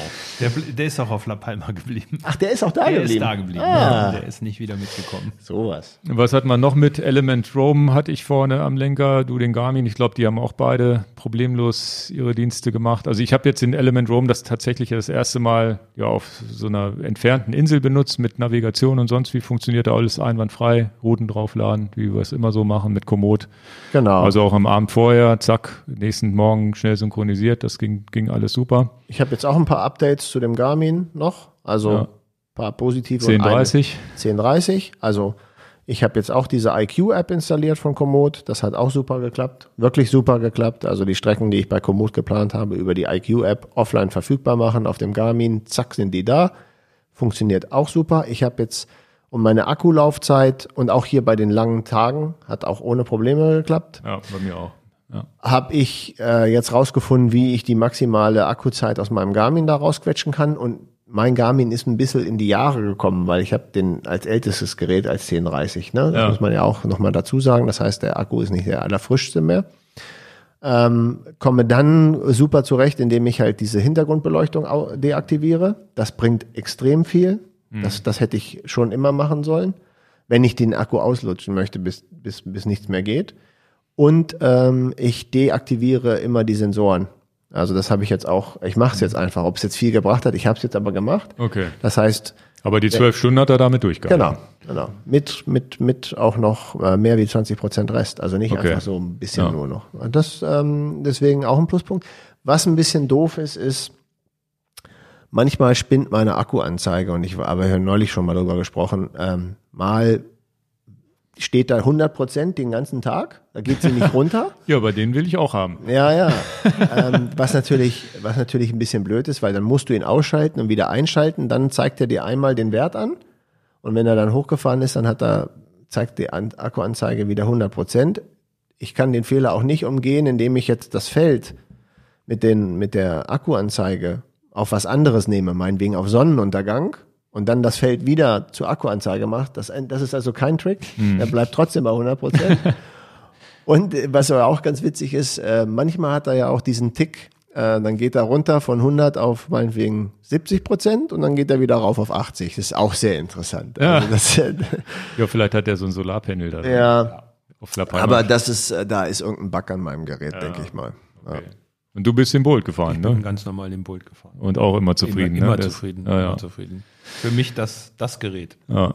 Naja, ist halt klein und auch bei der einen Wanderung, wo wir, wo wir Offroad waren, hatte, hatte Ole auch schon gesagt, guck mal, das, da können wir gar nicht lang und da vielleicht und so. Also Ja, auch mit dem trotz Schwarz-Weiß-Display. Trotz Ja, Schwarz-Weiß-Display und, und das war auch okay. Ja, ja. Ja, ansonsten, ich hatte die Chorus-Uhr, die habe ich noch mal als Backup mitlaufen lassen an einem Tag. An diesem langen Tag lasse ich immer gerne, so, wenn ich so was ganz Besonderes mache, lasse ich immer gerne noch mal ein zweites Gerät mitlaufen, falls doch irgendwas schief geht, damit er den Track hat. Und die Chorus-Uhr, Chorus-Uhr, das, das sind, äh, ist halt eine, eine Lauf-Triathlon-Uhr. Wer das nicht weiß, ist noch nicht so bekannt. Also so, ein, so eine Alternative zu Garmin auch. Habe ich jetzt auch seit Wochen im Einsatz, kommt auch bald ein Video dazu. Der Knaller ist einfach die, die, die Akkulaufzeit von den Dingern. Ich habe den, Ich hab habe die noch, vor- ich hab noch La Palma Uhrzeit drin. ja. Ach, warst du noch gar nicht äh, in der App wieder? Oder Nö. bei mir hat er das automatisch umgestellt. Klar. Ja. Ja, ja, wie auch immer. Jedenfalls ähm, tatsächlich Akku vorm, La Palma Ur- Urlaub geladen, die lange Tour gemacht, noch einen Lauf und was weiß ich, den ganzen Tag benutzt die Uhr und sonst wie, das ist echt der Knaller, ne? Immer noch, jetzt, ich habe jetzt immer noch 30 Prozent Akku, gar kein Ladegerät. Also die, also die erste Uhr, wo ich sage, nehme ich nicht mal ein Ladegerät mit für eine Woche. Also diese, diese Nee, nee, die Akkulaufzeit. Akkulaufzeit ist da der Hit. die haben da 60, Kann, da kann meine 935er Garmin nicht mit. aber die haben bei dir halt 60 Stunden Laufzeit bei aktiv. Das heißt, wenn du wirklich sie nutzt, also 60 Stunden laufen oder Es wird, mein, gehst. es wird auch mein Backup für, für Trondheim Oslo. Das ist halt Nee, nee, super. das ist, das ist wirklich, das nochmal als kleine Erfahrung. Was haben wir noch? Äh, was ganz lustig ist, wir haben ja auch alle, ähm, wir mussten ja irgendwie auch sehen, dass wir Flickzeug und so ein Kram Ach so, irgendwie ja, mit haben. Ne? Du hast ja ist was, du hast ja, du hast ja auch was dir in den Lenker stopfen rein, da haben wir ja vorhin schon erwähnt. Am dritten Tag oder so haben wir gemerkt, dass ja ein Ersatzschlauch und Ersatzmilch oder, oder diese, diese Würstchen, um den Reifen zu flicken, was auch immer, oder der Super, Ersatz, sagen wir mal so, wir haben einen schönen Ersatzschlauch mitgehabt. Ingo Ich kommt hatte aber total keine- durcheinander. Ich Ingo hatte- hatte, einen Ersatzschlauch dabei und hat dann irgendwie gemerkt, Habe dass aber ihm, keine Reifenheber mit. Das ja, erste waren die das erste Reifenheber. ist, dass er dann gemerkt hat, ah ja, einen Reifenheber habe ich gar nicht. Das ist ja auch spannend, dass er das Habe ich vergessen hat. nicht drüber nachgedacht. Aber noch knuffiger ist es ja, er kriegt ja auch das Vorder- oder Hinterrad gar nicht raus, weil er ja auch noch nicht mal einen Imbusschlüssel dabei hatte. Nee. Und Werkzeug auch nicht. Das kommt daher, weil ich ja jetzt Schlauchreifen gewohnt bin und beim Schlauchreifen habe ich immer so eine Tube Milch, Dichtmilch mit und eine CO2-Kartusche, vielleicht noch ein, vielleicht noch eine Pumpe, aber das Rad muss ich ja nie rausnehmen. Ich hab's pumpe das einfach raus, fertig. Diese Und du hast Gedanken- ja auch Schnellspanner im Und dann habe ich mit Tubeless, mit dem, mit dem Open und was auch immer, ich glaube, da war es gleich, das gleiche, habe ich nie einen Imbusschlüssel mit dabei gehabt, bis heute. Ich, hatte aber auch, ich, Du auch nicht. Nein. ich auch nicht. ja, du brauchst ja, um diese Steckachse rauszuschrauben, brauchst du Ja, ein aber Werkzeug. was ist denn los mit euch? Ja, wir erwarten natürlich einen Schnellspanner, hatten wir nicht mehr. Ihr seid ja echt Ich Helden des ja auch, Alltags. ich bin ja auch ohne, ohne Ersatzschlauch gefahren. Den Ja. Haben wir uns ja dann auch. Aber der Witz ist ja auch nicht- tatsächlich, aber dass ich, kein Werkzeug mitzuhaben, um die Steckachse rauszudrehen, den Fünfer Imbu. Aber man muss sich ja auch mal überlegen, dass ich ja seitdem ich Tubeless mit diesen dicken Reifen fahre, ich ja nur Tubeless, bei den dünnen nicht, aber bei den dicken fahre ich ja immer Tubeless mit Open schon zweimal im Urlaub gewesen und sonst wie. Ich hatte auch nie wieder eine Panne. Das heißt, ich konnte es auch nicht lernen, dass ich irgendwas nicht dabei habe. So viel zur Vorbereitung von Profis. Ja, ganz, das ist ganz lustig, kleine Anekdote hier. Jedenfalls haben wir da abends uns kaputt gelacht. Ja, wie willst du ohne Imbus das, das, denn das Vorderrad da rauskriegen oder das Hinterrad? Ich nicht. Ich hatte da dabei. Also wir müssen schon unterscheiden. Deswegen, hier. nächstes Mal nehmen wir gar nichts mit, Dan hat immer alles dabei. Wir hatten den Mechaniker dabei. Ein, noch, noch eine ganz witzige Anekdote, beziehungsweise was, was, äh, was wir tatsächlich, wo wir auch in so eine kleine Falle reingelaufen sind. Was passiert denn, wenn die Bremse entlüftet werden muss? Wir haben ja Hydrauliköl drin, die Bremse zieht nicht mehr. Das war bei dir der Fall, die Hinterradbremse. Tatsächlich sind wir gar nicht in die Falle gelatscht, ähm, weil ich das auch so geplant hatte, wie es war. Nee, genau. Du hattest nämlich das Entlüftungskit mit dabei, aber das Öl nicht. Die, Flüss die Wegen, Bremsflüssigkeit. wegen Öl und Flugzeug und so, weil du dachtest nicht, dass es rausfischen, was auch immer. Genau, weil es jetzt das erste Mal war, dass, es mit, dass ich mit hydraulischer Scheibenbremse in den Urlaub geflogen bin, hatte ich mir gedacht, okay, was machst du eigentlich, wenn es ein Problem an der Bremse gibt? Ne? Also wenn du da ein bisschen Luft rauslassen möchtest oder eben Öl nachfüllen möchtest. Und ähm, wir, ich habe ja SRAM Force Hebel und ihr ja auch. Und dann habe ich gedacht, okay, ich nehme jetzt ein original SRAM Entlüftungsset mit. Das kostet ja auch nicht viel, also komplett sind so Spritzen, ne? So mit den Adapter. Und äh, bei SRAM-Bremsen ist kein Mineralöl äh, aufgefüllt. Bei Magura und bei Shimano hast du Mineralöl. Und bei SRAM hast du diese Dot-Flüssigkeit. Also SRAM verlangt dann andere, andere Flüssigkeit. Und ähm, die hatte ich jetzt absichtlich nicht mitgenommen, weil ich dachte, ah, vielleicht gibt's da mal Stress. Ist ja irgendwie alles entflammbar und dieser ganze Kram hatte ich die nicht mitgenommen, hatte nur das Entlüftungsset mitgenommen und prompt wie das so ist, ne? Wieder hinten, ne? Hinterradbremse, die ich auch Gott sei Dank nicht so viel brauche. Die hatte ein bisschen Druckverlust, hat sich wahrscheinlich irgendwo so eine Blase wieder gelöst oder was auch, keine Ahnung, ein bisschen verloren. Und dann waren wir in einem Fahrradladen in Los Llanos und haben uns ein bisschen Bremsflüssigkeit geholt.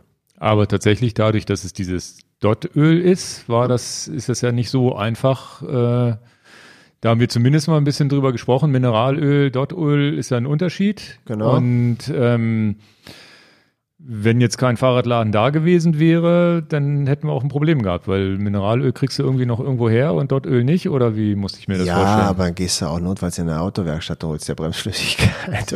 also ähm, der entscheidende Punkt ist, Ähm, jetzt würde ich jetzt mir was mitnehmen. Also erstmal das, was du gesagt hast, haben wir ja, habe ich ja gerade schon gesagt. Also hast du Magura und hast du Shimano, nimmst du dir vielleicht ein 50 Milliliter, noch nicht mal 50 Milliliter, 30 Milliliter äh, ähm, Mineralöl mit. Und wenn du SRAM fährst, ähm, dann, oder Avid-Bremsen, in dem Fall jetzt hier die SRAM-Bremse, dann nimmst du dir dort Flüssigkeit mit. So. Und das haben wir jetzt ja gelernt. Da haben wir uns gegenseitig überlegt, wie machen wir das? Und dann füllen wir das in eine andere Flasche um. So, Einfach so eine Kosmetikflasche. so eine du das? Nasentropfenflasche. Ja, ja. genau. Gottes Willen, wenn das jetzt irgendwie das Flughafenpersonal hört. Ja. Ja. Müssen Ja, alle aber- Leute ihren, ihren Nasenspray ausprobieren. Ja, aber das war jetzt aber Gott sei Dank auch gar kein Problem. Und das war auch so geplant. La Palma hat ja, wie gesagt, viele Fahrradläden, die auch Räder vermieten und Touren machen. Und ähm, dann waren wir bei dem Tobi vom Giant Store. Der wird diesen Podcast nicht hören. Der weiß auch gar nicht, dass es uns gibt. Aber Ja. der war auch wieder sehr nett. Ja. Und da sind wir dann rein. Hast und du ein bisschen ihn, was bekommen, ne? Ja. und dann habe ich ihn einfach gefragt, ob er mir für die Kaffeekasse ein paar Tropfen. Aber es ist doch Dot. tatsächlich so, dieses Dot-Öl, das kommt ja aus der, wird, glaube ich, kommt aus der Autoindustrie, ist ja da sozusagen das Öl, was man nimmt für, für, für die Autobremsen, wie man es so kennt. Genau. Das heißt, im allergrößten Notfall hätte ich das einfach eingefüllt und hätte auch nicht die Bremse damit kaputt gemacht. Ja, bevor du jetzt, also wenn du jetzt eine versagende Bremse hättest, weil dir fehlt jetzt ganz viel von der Flüssigkeit, dann ist ja egal, was da drauf kippst. Ja. Ja. also, aber das Rennbremse dort und nicht diskutieren. Ja. Ja, und äh, nur über Notfälle nachdenken, wenn du das Zeug nicht kriegst. Aber wie gesagt, jeder Fahrradladen, der mit Scheibenbremsen zu tun hat, der hat diese Flüssigkeit. Okay. Aber das war jetzt auch geplant.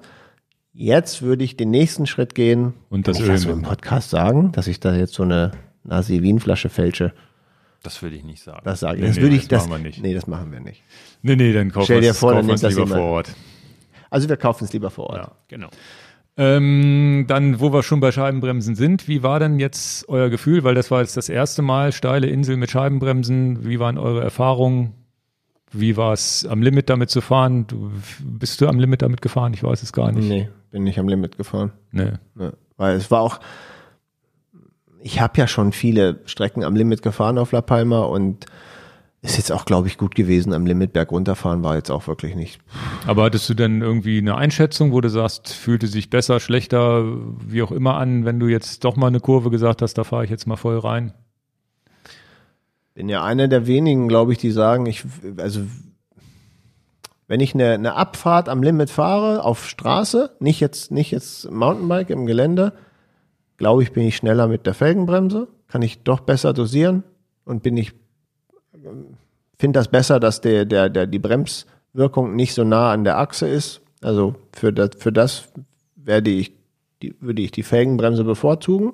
Am, wenn es jetzt wirklich darum geht, eine Rekordzeit irgendwo bergunter zu fahren, finde ich die Scheibenbremse nicht gut. Ähm, ich habe einmal tatsächlich ähm, ein bisschen zu viel Druck auf die Vorderradbremse gegeben. Die war aber auch sehr scharf eingestellt bei mir. Ist das Hinterrad mal ein bisschen hochgekommen. Da dachte ich auch, naja, das wäre ja bei der Felgenbremse nie passiert. Mhm. Ähm, für die Mountainbike-Abfahrten ist ja ein Geschenk des Himmels, diese Scheibenbremse. Also für alles, wo du im Gelände bist, sagst, ach, das ist jetzt aber hier mal 20 Prozent hier kurz und dann, ja, brauchen wir nicht besprechen. Dafür sind Scheibenbremse super. Ne? Ein bisschen Druck drauf geben und das Ding macht alles, was es soll. Ja. Aber das, ich bin da vielleicht der Sonderfall. Hm, Das Einzige, was noch, also alles sonst gut, aber das Einzige, was vielleicht ein bisschen blöd war, ist halt, man muss halt schon beim Packen aufpassen, dass die Scheibe nicht verbiegt. So. Und das ist natürlich eine Sache, die man als Hessel mehr hat. Ja. Die Scheiben entweder richtig gut einpacken oder eben abnehmen und verpacken. Das ist halt einfach nochmal zehn Minuten mehr Zeit, ne? Ja, Und auf dem Rückflug hatte ich schon zum Beispiel keinen Bock mehr, ne? Also Rückflug egal. Ja, ich habe es ja nicht gemacht, ist auch nichts passiert. Da war jetzt mein, mein Notanker war einfach eine zweite Scheibe im Koffer. Ne? Das war, wie ich gesagt habe, okay, Ja, klar. scheißegal im schlimmsten Fall. Ne? Dann passiert's halt. Nee, Olaf, was war dein Eindruck? Ich hatte, ich hatte das Explorer ja schon mal mit auf Mallorca. ah ja. Mit, äh, mit der Scheibenbremse. Ja, ist halt, klar, musst Ersatzscheiben dabei haben. Hatte ich auf Mallorca dabei. Und ähm, jetzt, wo du das sagst, empfinde ich das auch so. Je steiler das wird, desto bisschen unangenehmer empfinde ich die Bremsleistung unten an der Achse. Weil das so ein bisschen, ja, wie soll ich das sagen? Das tuckert so ein bisschen. Und ähm, ja, allerdings natürlich schön für den Kopf, dass du diese überragende Bremsleistung hast. Und äh, was ich persönlich sehr angenehm finde, ist, dass man nicht auf dieser teuren Carbonfelge rumrandaliert. Das ist natürlich auch Sachen. ein Killer-Argument ist, dass du jetzt ja auch teure Felgen ohne Probleme jahrelang fahren kannst. und auch, ja im, auch im Regen und auch wenn es sandig und schmutzig wird. Also das finde ich, das finde ich für den Kopf beruhigend. Ist auch schön. Das muss man sagen. Ist ein schönes, ja. Ja, von der Dosi ich, ich habe auch so das Gefühl, das ist von der Dosierbarkeit mal eine Bremse schleifen lassen, fällt einem bei einer Felgenbremse irgendwie leichter, dass du sagst, ich lasse sie jetzt ganz leicht reinfaden. Ne, das, aber das sagen auch alle, glaube ich. Andererseits muss, muss ich persönlich sagen, dass ich viel, viel mutiger und später in die Kurven reingebremst habe, weil ich sofort diesen Wumms gespürt habe. Die SRAM-Bremse selber gefällt mir gut. Die hat jetzt keine Geräuschentwicklung gehabt, trotz 30 Kilometer bergab im Muchacho, wo ich äh, mit meiner Shimano-Bremse in den Alpen schon mal gerne quietschende Bremsen hatten früher, aber wo man nicht weiß, woran es lag, aber egal. Aber hier ist es jetzt so, kein Quietschen gehabt. Das fand ich echt super. Also die, Also kann ich nur sagen, habe ich bei beiden nicht gehabt. okay. Bei der Shimano nicht und habe ich. Ich hatte damals Shimano, hatte ich mit einer SRAM-Scheibe, vielleicht war da auch die Kombination nicht perfekt. Fahre ich auch. Okay. Ja, also das mit den Quietschen, das würde ich jetzt nicht so.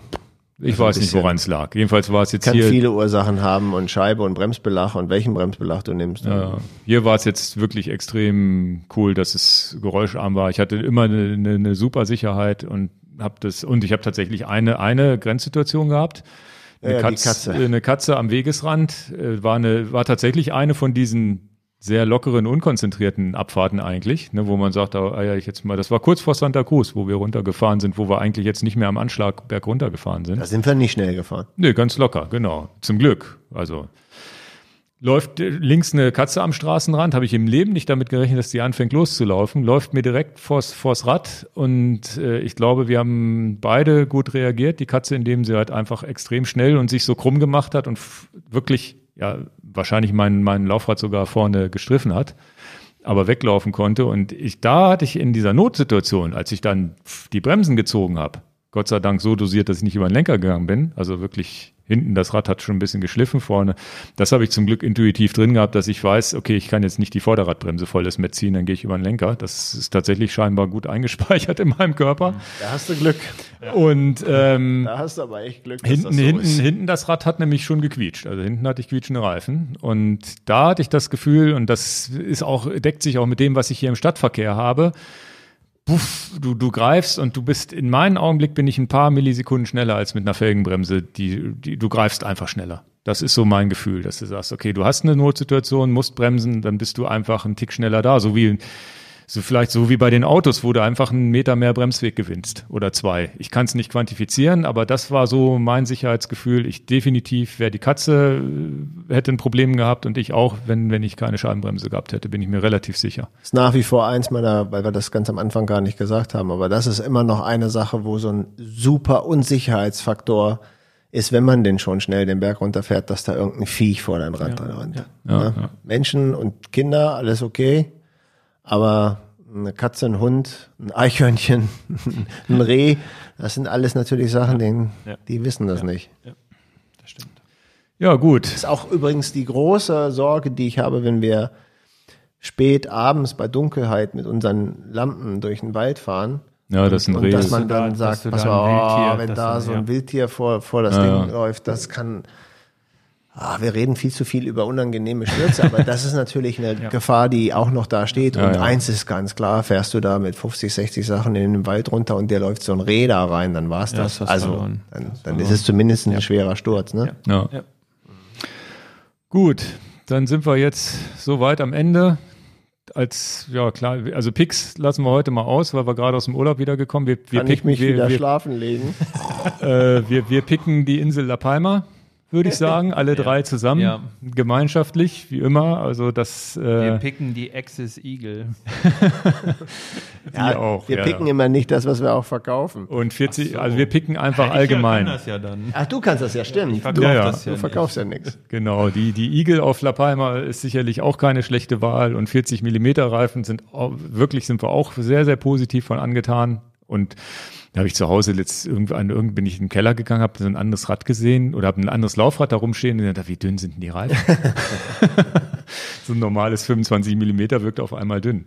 Aber das ist doch eine schöne Key-Aussage von diesem ganzen, ähm, dass wir nicht unglücklich waren, im Urlaub 40 Millimeter breite Reifen zu fahren. Das ist doch eigentlich key. Ja, und vor allem, das ist eigentlich, dass man definitiv nichts an Zeit oder irgendwie Gefühl verloren hat, weil du nimmst dir eine Fahrt für 4000, also 140 Kilometer, 4600 Höhenmeter, also sozusagen Ötztaler Niveau nur ein bisschen kürzer, äh, nimmst du dir vor. Und da würdest du ja nicht mit einem langsamen Setup losfahren, was dir zwei Stunden Zeit kostet oder Genau, eine Stunde ist Zeit. es, genau. Ja, und wir und ich und vielleicht hat es uns fünf Minuten Zeit gekostet auf die 140 Kilometer, aber nicht mehr. An definitiv nicht also mehr. Ich würde ich würd sogar sagen, wenn du, wenn du weitere Strecken fährst, wenn du in diese Randonneur-Sache hier gehst, dann würde ich das sogar am normalen Explorer oder Open montieren. Erstmal Weil das der und Komfortgewinn ist einfach so Und man muss, wahnsinnig. man, man, man, ist, man könnte auch die These aufstellen, dass man sagt, okay, wir fahren jetzt zwar hier 40 Millimeter statt 25 Millimeter und sind auf der einen oder anderen Passage ein bisschen langwa- langsamer, haben aber einen Komfort. Das heißt, der Oberkörper ermüdet nicht so schnell, die Arme sind vielleicht fitter, dass ich am Ende vielleicht mit dickeren Reifen trotzdem schneller ins Ziel komme, weil ich bei den dünneren Dingern einfach, was weiß ich, zwei Pausen länger machen muss, weil mir der Arsch weh tut, weil ich nicht den Komfort habe. Keine Ahnung. Das ist natürlich jetzt auch genau das Ding, wenn ich daran denke, dass wir dann die 500 Kilometer fahren im Sommer mit 25 Millimeter Reifen und ich muss da verdammt nochmal 7,5 Bar drauf geben. Ne? Ja.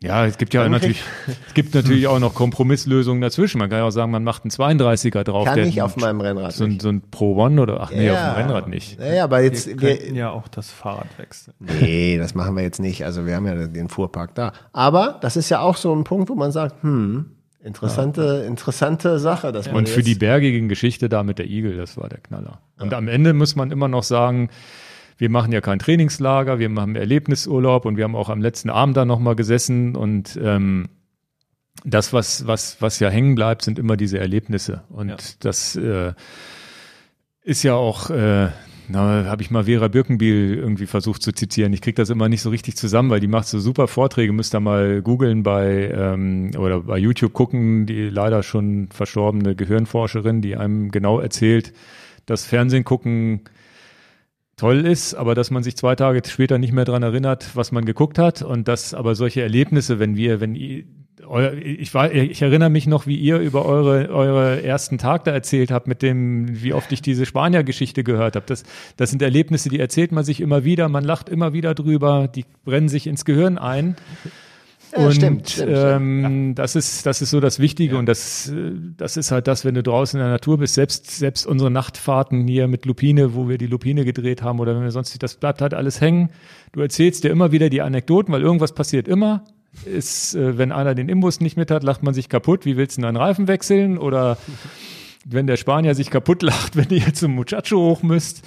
Das sind Sachen, die brennen sich ein und äh, da gibt's äh, ganz interessante Vorträge, warum das so ist mit dem Gehirn, warum Sachen, ja, dass das, äh, dass, dass das ja da tatsächlich persönlichkeitsbildend ist, wenn man Erlebnisse hat und davon erzählt. Das mit dem, mit dem, mit den Filme gucken, das ist ein, vielleicht hat das der ein oder andere auch so, ähm, äh, kann das so bestätigen. Das hatte ich dir auch schon gesagt auf La Palma, als wir darüber geredet haben. Das ist tatsächlich so. Man ist nicht so konzentriert. Du guckst ja irgend so ein Gedudel auf Netflix oder wo auch immer im Fernsehen und dann weißt du gar nicht mehr, habe ich das schon mal gesehen oder nicht. Du guckst einen, guckst einen Film eine halbe Stunde lang, bis du erst mal schnallst, dass du ihn schon kennst, im schlimmsten Fall. Aber solche, da bin ich völlig bei dir, solche Erlebnisse und deswegen berichten wir hier im Podcast ein bisschen darüber dass, und ermutigen euch auch solche Erlebnisreisen zu machen, wo auch immer. Und wir hatten auch schon Gedanken gemacht, was könnte noch mal eine andere Insel sein und, und als Idee. Ja, das bleibt wirklich hängen. Das ist das, das was- ist die absolute Quality Time, ne? Und dann, und dann, äh, Ja, ja, und wenn man deswegen das berichten euch darüber. Wissenschaftlich äh, anguckt, ist es tatsächlich so, dass man in dem Augenblick, ja, persönlichkeitsbildend ist das, was man erlebt hat im Leben und nicht das, was man, also im Fernsehen guckst du im schlimmsten Fall Leuten zu, wie sie was erleben. Ja, das Ja. ist super. Und das bleibt halt nicht hängen und das ist so. Du musst es schon selber erleben. Und in der heutigen Zeit kommt das natürlich äh, immer mal ein bisschen zu kurz, ne? Und dann, wo man dann wirklich sagt, okay, man hat viel, viel, viel, viel, viel vorm Bildschirm zu, zu tun, zu arbeiten. trotzdem macht es mal Bock, einen Film zu gucken. So ist es nicht. Kann man kann sich keiner vorverwehren. Aber dieses, diese Geschichte mal rauszugehen. Aber das ist, glaube ich, unsere Zuhörerschaft ist ja sowieso so unterwegs. Genau. Ja, viele aktive Leute. Oder ich glaube, noch geiler, noch krasser muss es sein, wenn du auch so diese mehr, mehrtägigen Bikepacking-Touren machst. Oder Trondheim Oslo, wie ihr es jetzt Klar. macht. Also wie oft wir über Trondheim Oslo schon geredet haben, weil wir es ja auch schon mal gemacht haben. Ja, untereinander so. Ja, und Ja. Das, das bleibt halt hängen. Na, in der, Und im, im Idealfall dreht man noch einen Film und kann sich, falls es nicht hängen bleibt, wenn man es irgendwann vergessen hat, nochmal bei, YouTube noch mal angucken. Ja, aber wir machen die Filme ja auch, um Ideen zu geben. Ne? Wir hatten jetzt äh, mal überlegt, mal quer zu überlegen, was wäre denn noch eine Insel, die uns mal so total reizen könnte. Du sagst immer, Réunion könnte noch mal irgendwas sein. Ja. Da haben wir das Problem, dass wir das Fahrrad nicht als Direktflug hinkriegen. Ja, und ähm, das, da arbeiten wir an Erlebnissen. Ja, aber sowas wie Sardinien. Was ich da für Feedbacks gekriegt habe, als ich mein Sardinien-Video hochgeladen habe, wo Ja. die Leute sagen, da wäre ich ja im Leben nicht auf die Idee gekommen, da Genau. mal Rad zu fahren. Jetzt müssen wir aufhören mit La Palma Werbung, sonst sind da zu viele Radfahrer Ja, ja. auf der Insel. Das ist richtig. Das ist Ja, sie Viel nimmt zu, zu ne? steil. Tourismus nimmt ein bisschen zu. Ja. Ein bisschen, ja. Aber immer noch entspannt, Immer noch aber- entspannt, aber äh, Mountainbike-mäßig, glaube ich, hat die Insel dramatisch zugenommen. Man merkt es auch an den Verleihstationen. Also gefühlt, gefühlt von den Verleihstationen, gefühlt von den Taxis mit den Fahrradanhängern schon. Ja. Auf jeden Ja. Fall. Auf jeden Fall. Rennradfahrer und Gravelbike-Fahrer sind da natürlich nicht, nicht vorhanden. Also nur so Gravel Idioten. Gravel so Idioten wie wir, die das dann machen. Nee, schön. Also die Videos könnt ihr euch angucken. Ähm, würde mich freuen, wenn sie euch gefallen und sind vielleicht auch ein paar lustige Szenen drin. Und ansonsten, ja, danke fürs Zuhören, wie immer. Danke, Ole, Ja. dass du mit Danke, dabei dass ich warst. kommen durfte. Danke, dass ich äh, mitfahren durfte und so üppig ausgestattet worden bin dann auch. Olafs, äh, Olafs erster Tag schon bei der Arbeit. Nee, ich komme später, ich mache Podcast. gesagt. Ja, und äh, Ah. man hat es vielleicht manchmal ein bisschen gemerkt, die Zuschauer, dass ihr oder dass Dan auch mal ein bisschen müde ist. Ihr seid beide jetzt, glaube ich, ziemlich müde. Heute Nacht erst Kommt angekommen. das? Nee. Nein. Ja, manchmal schon.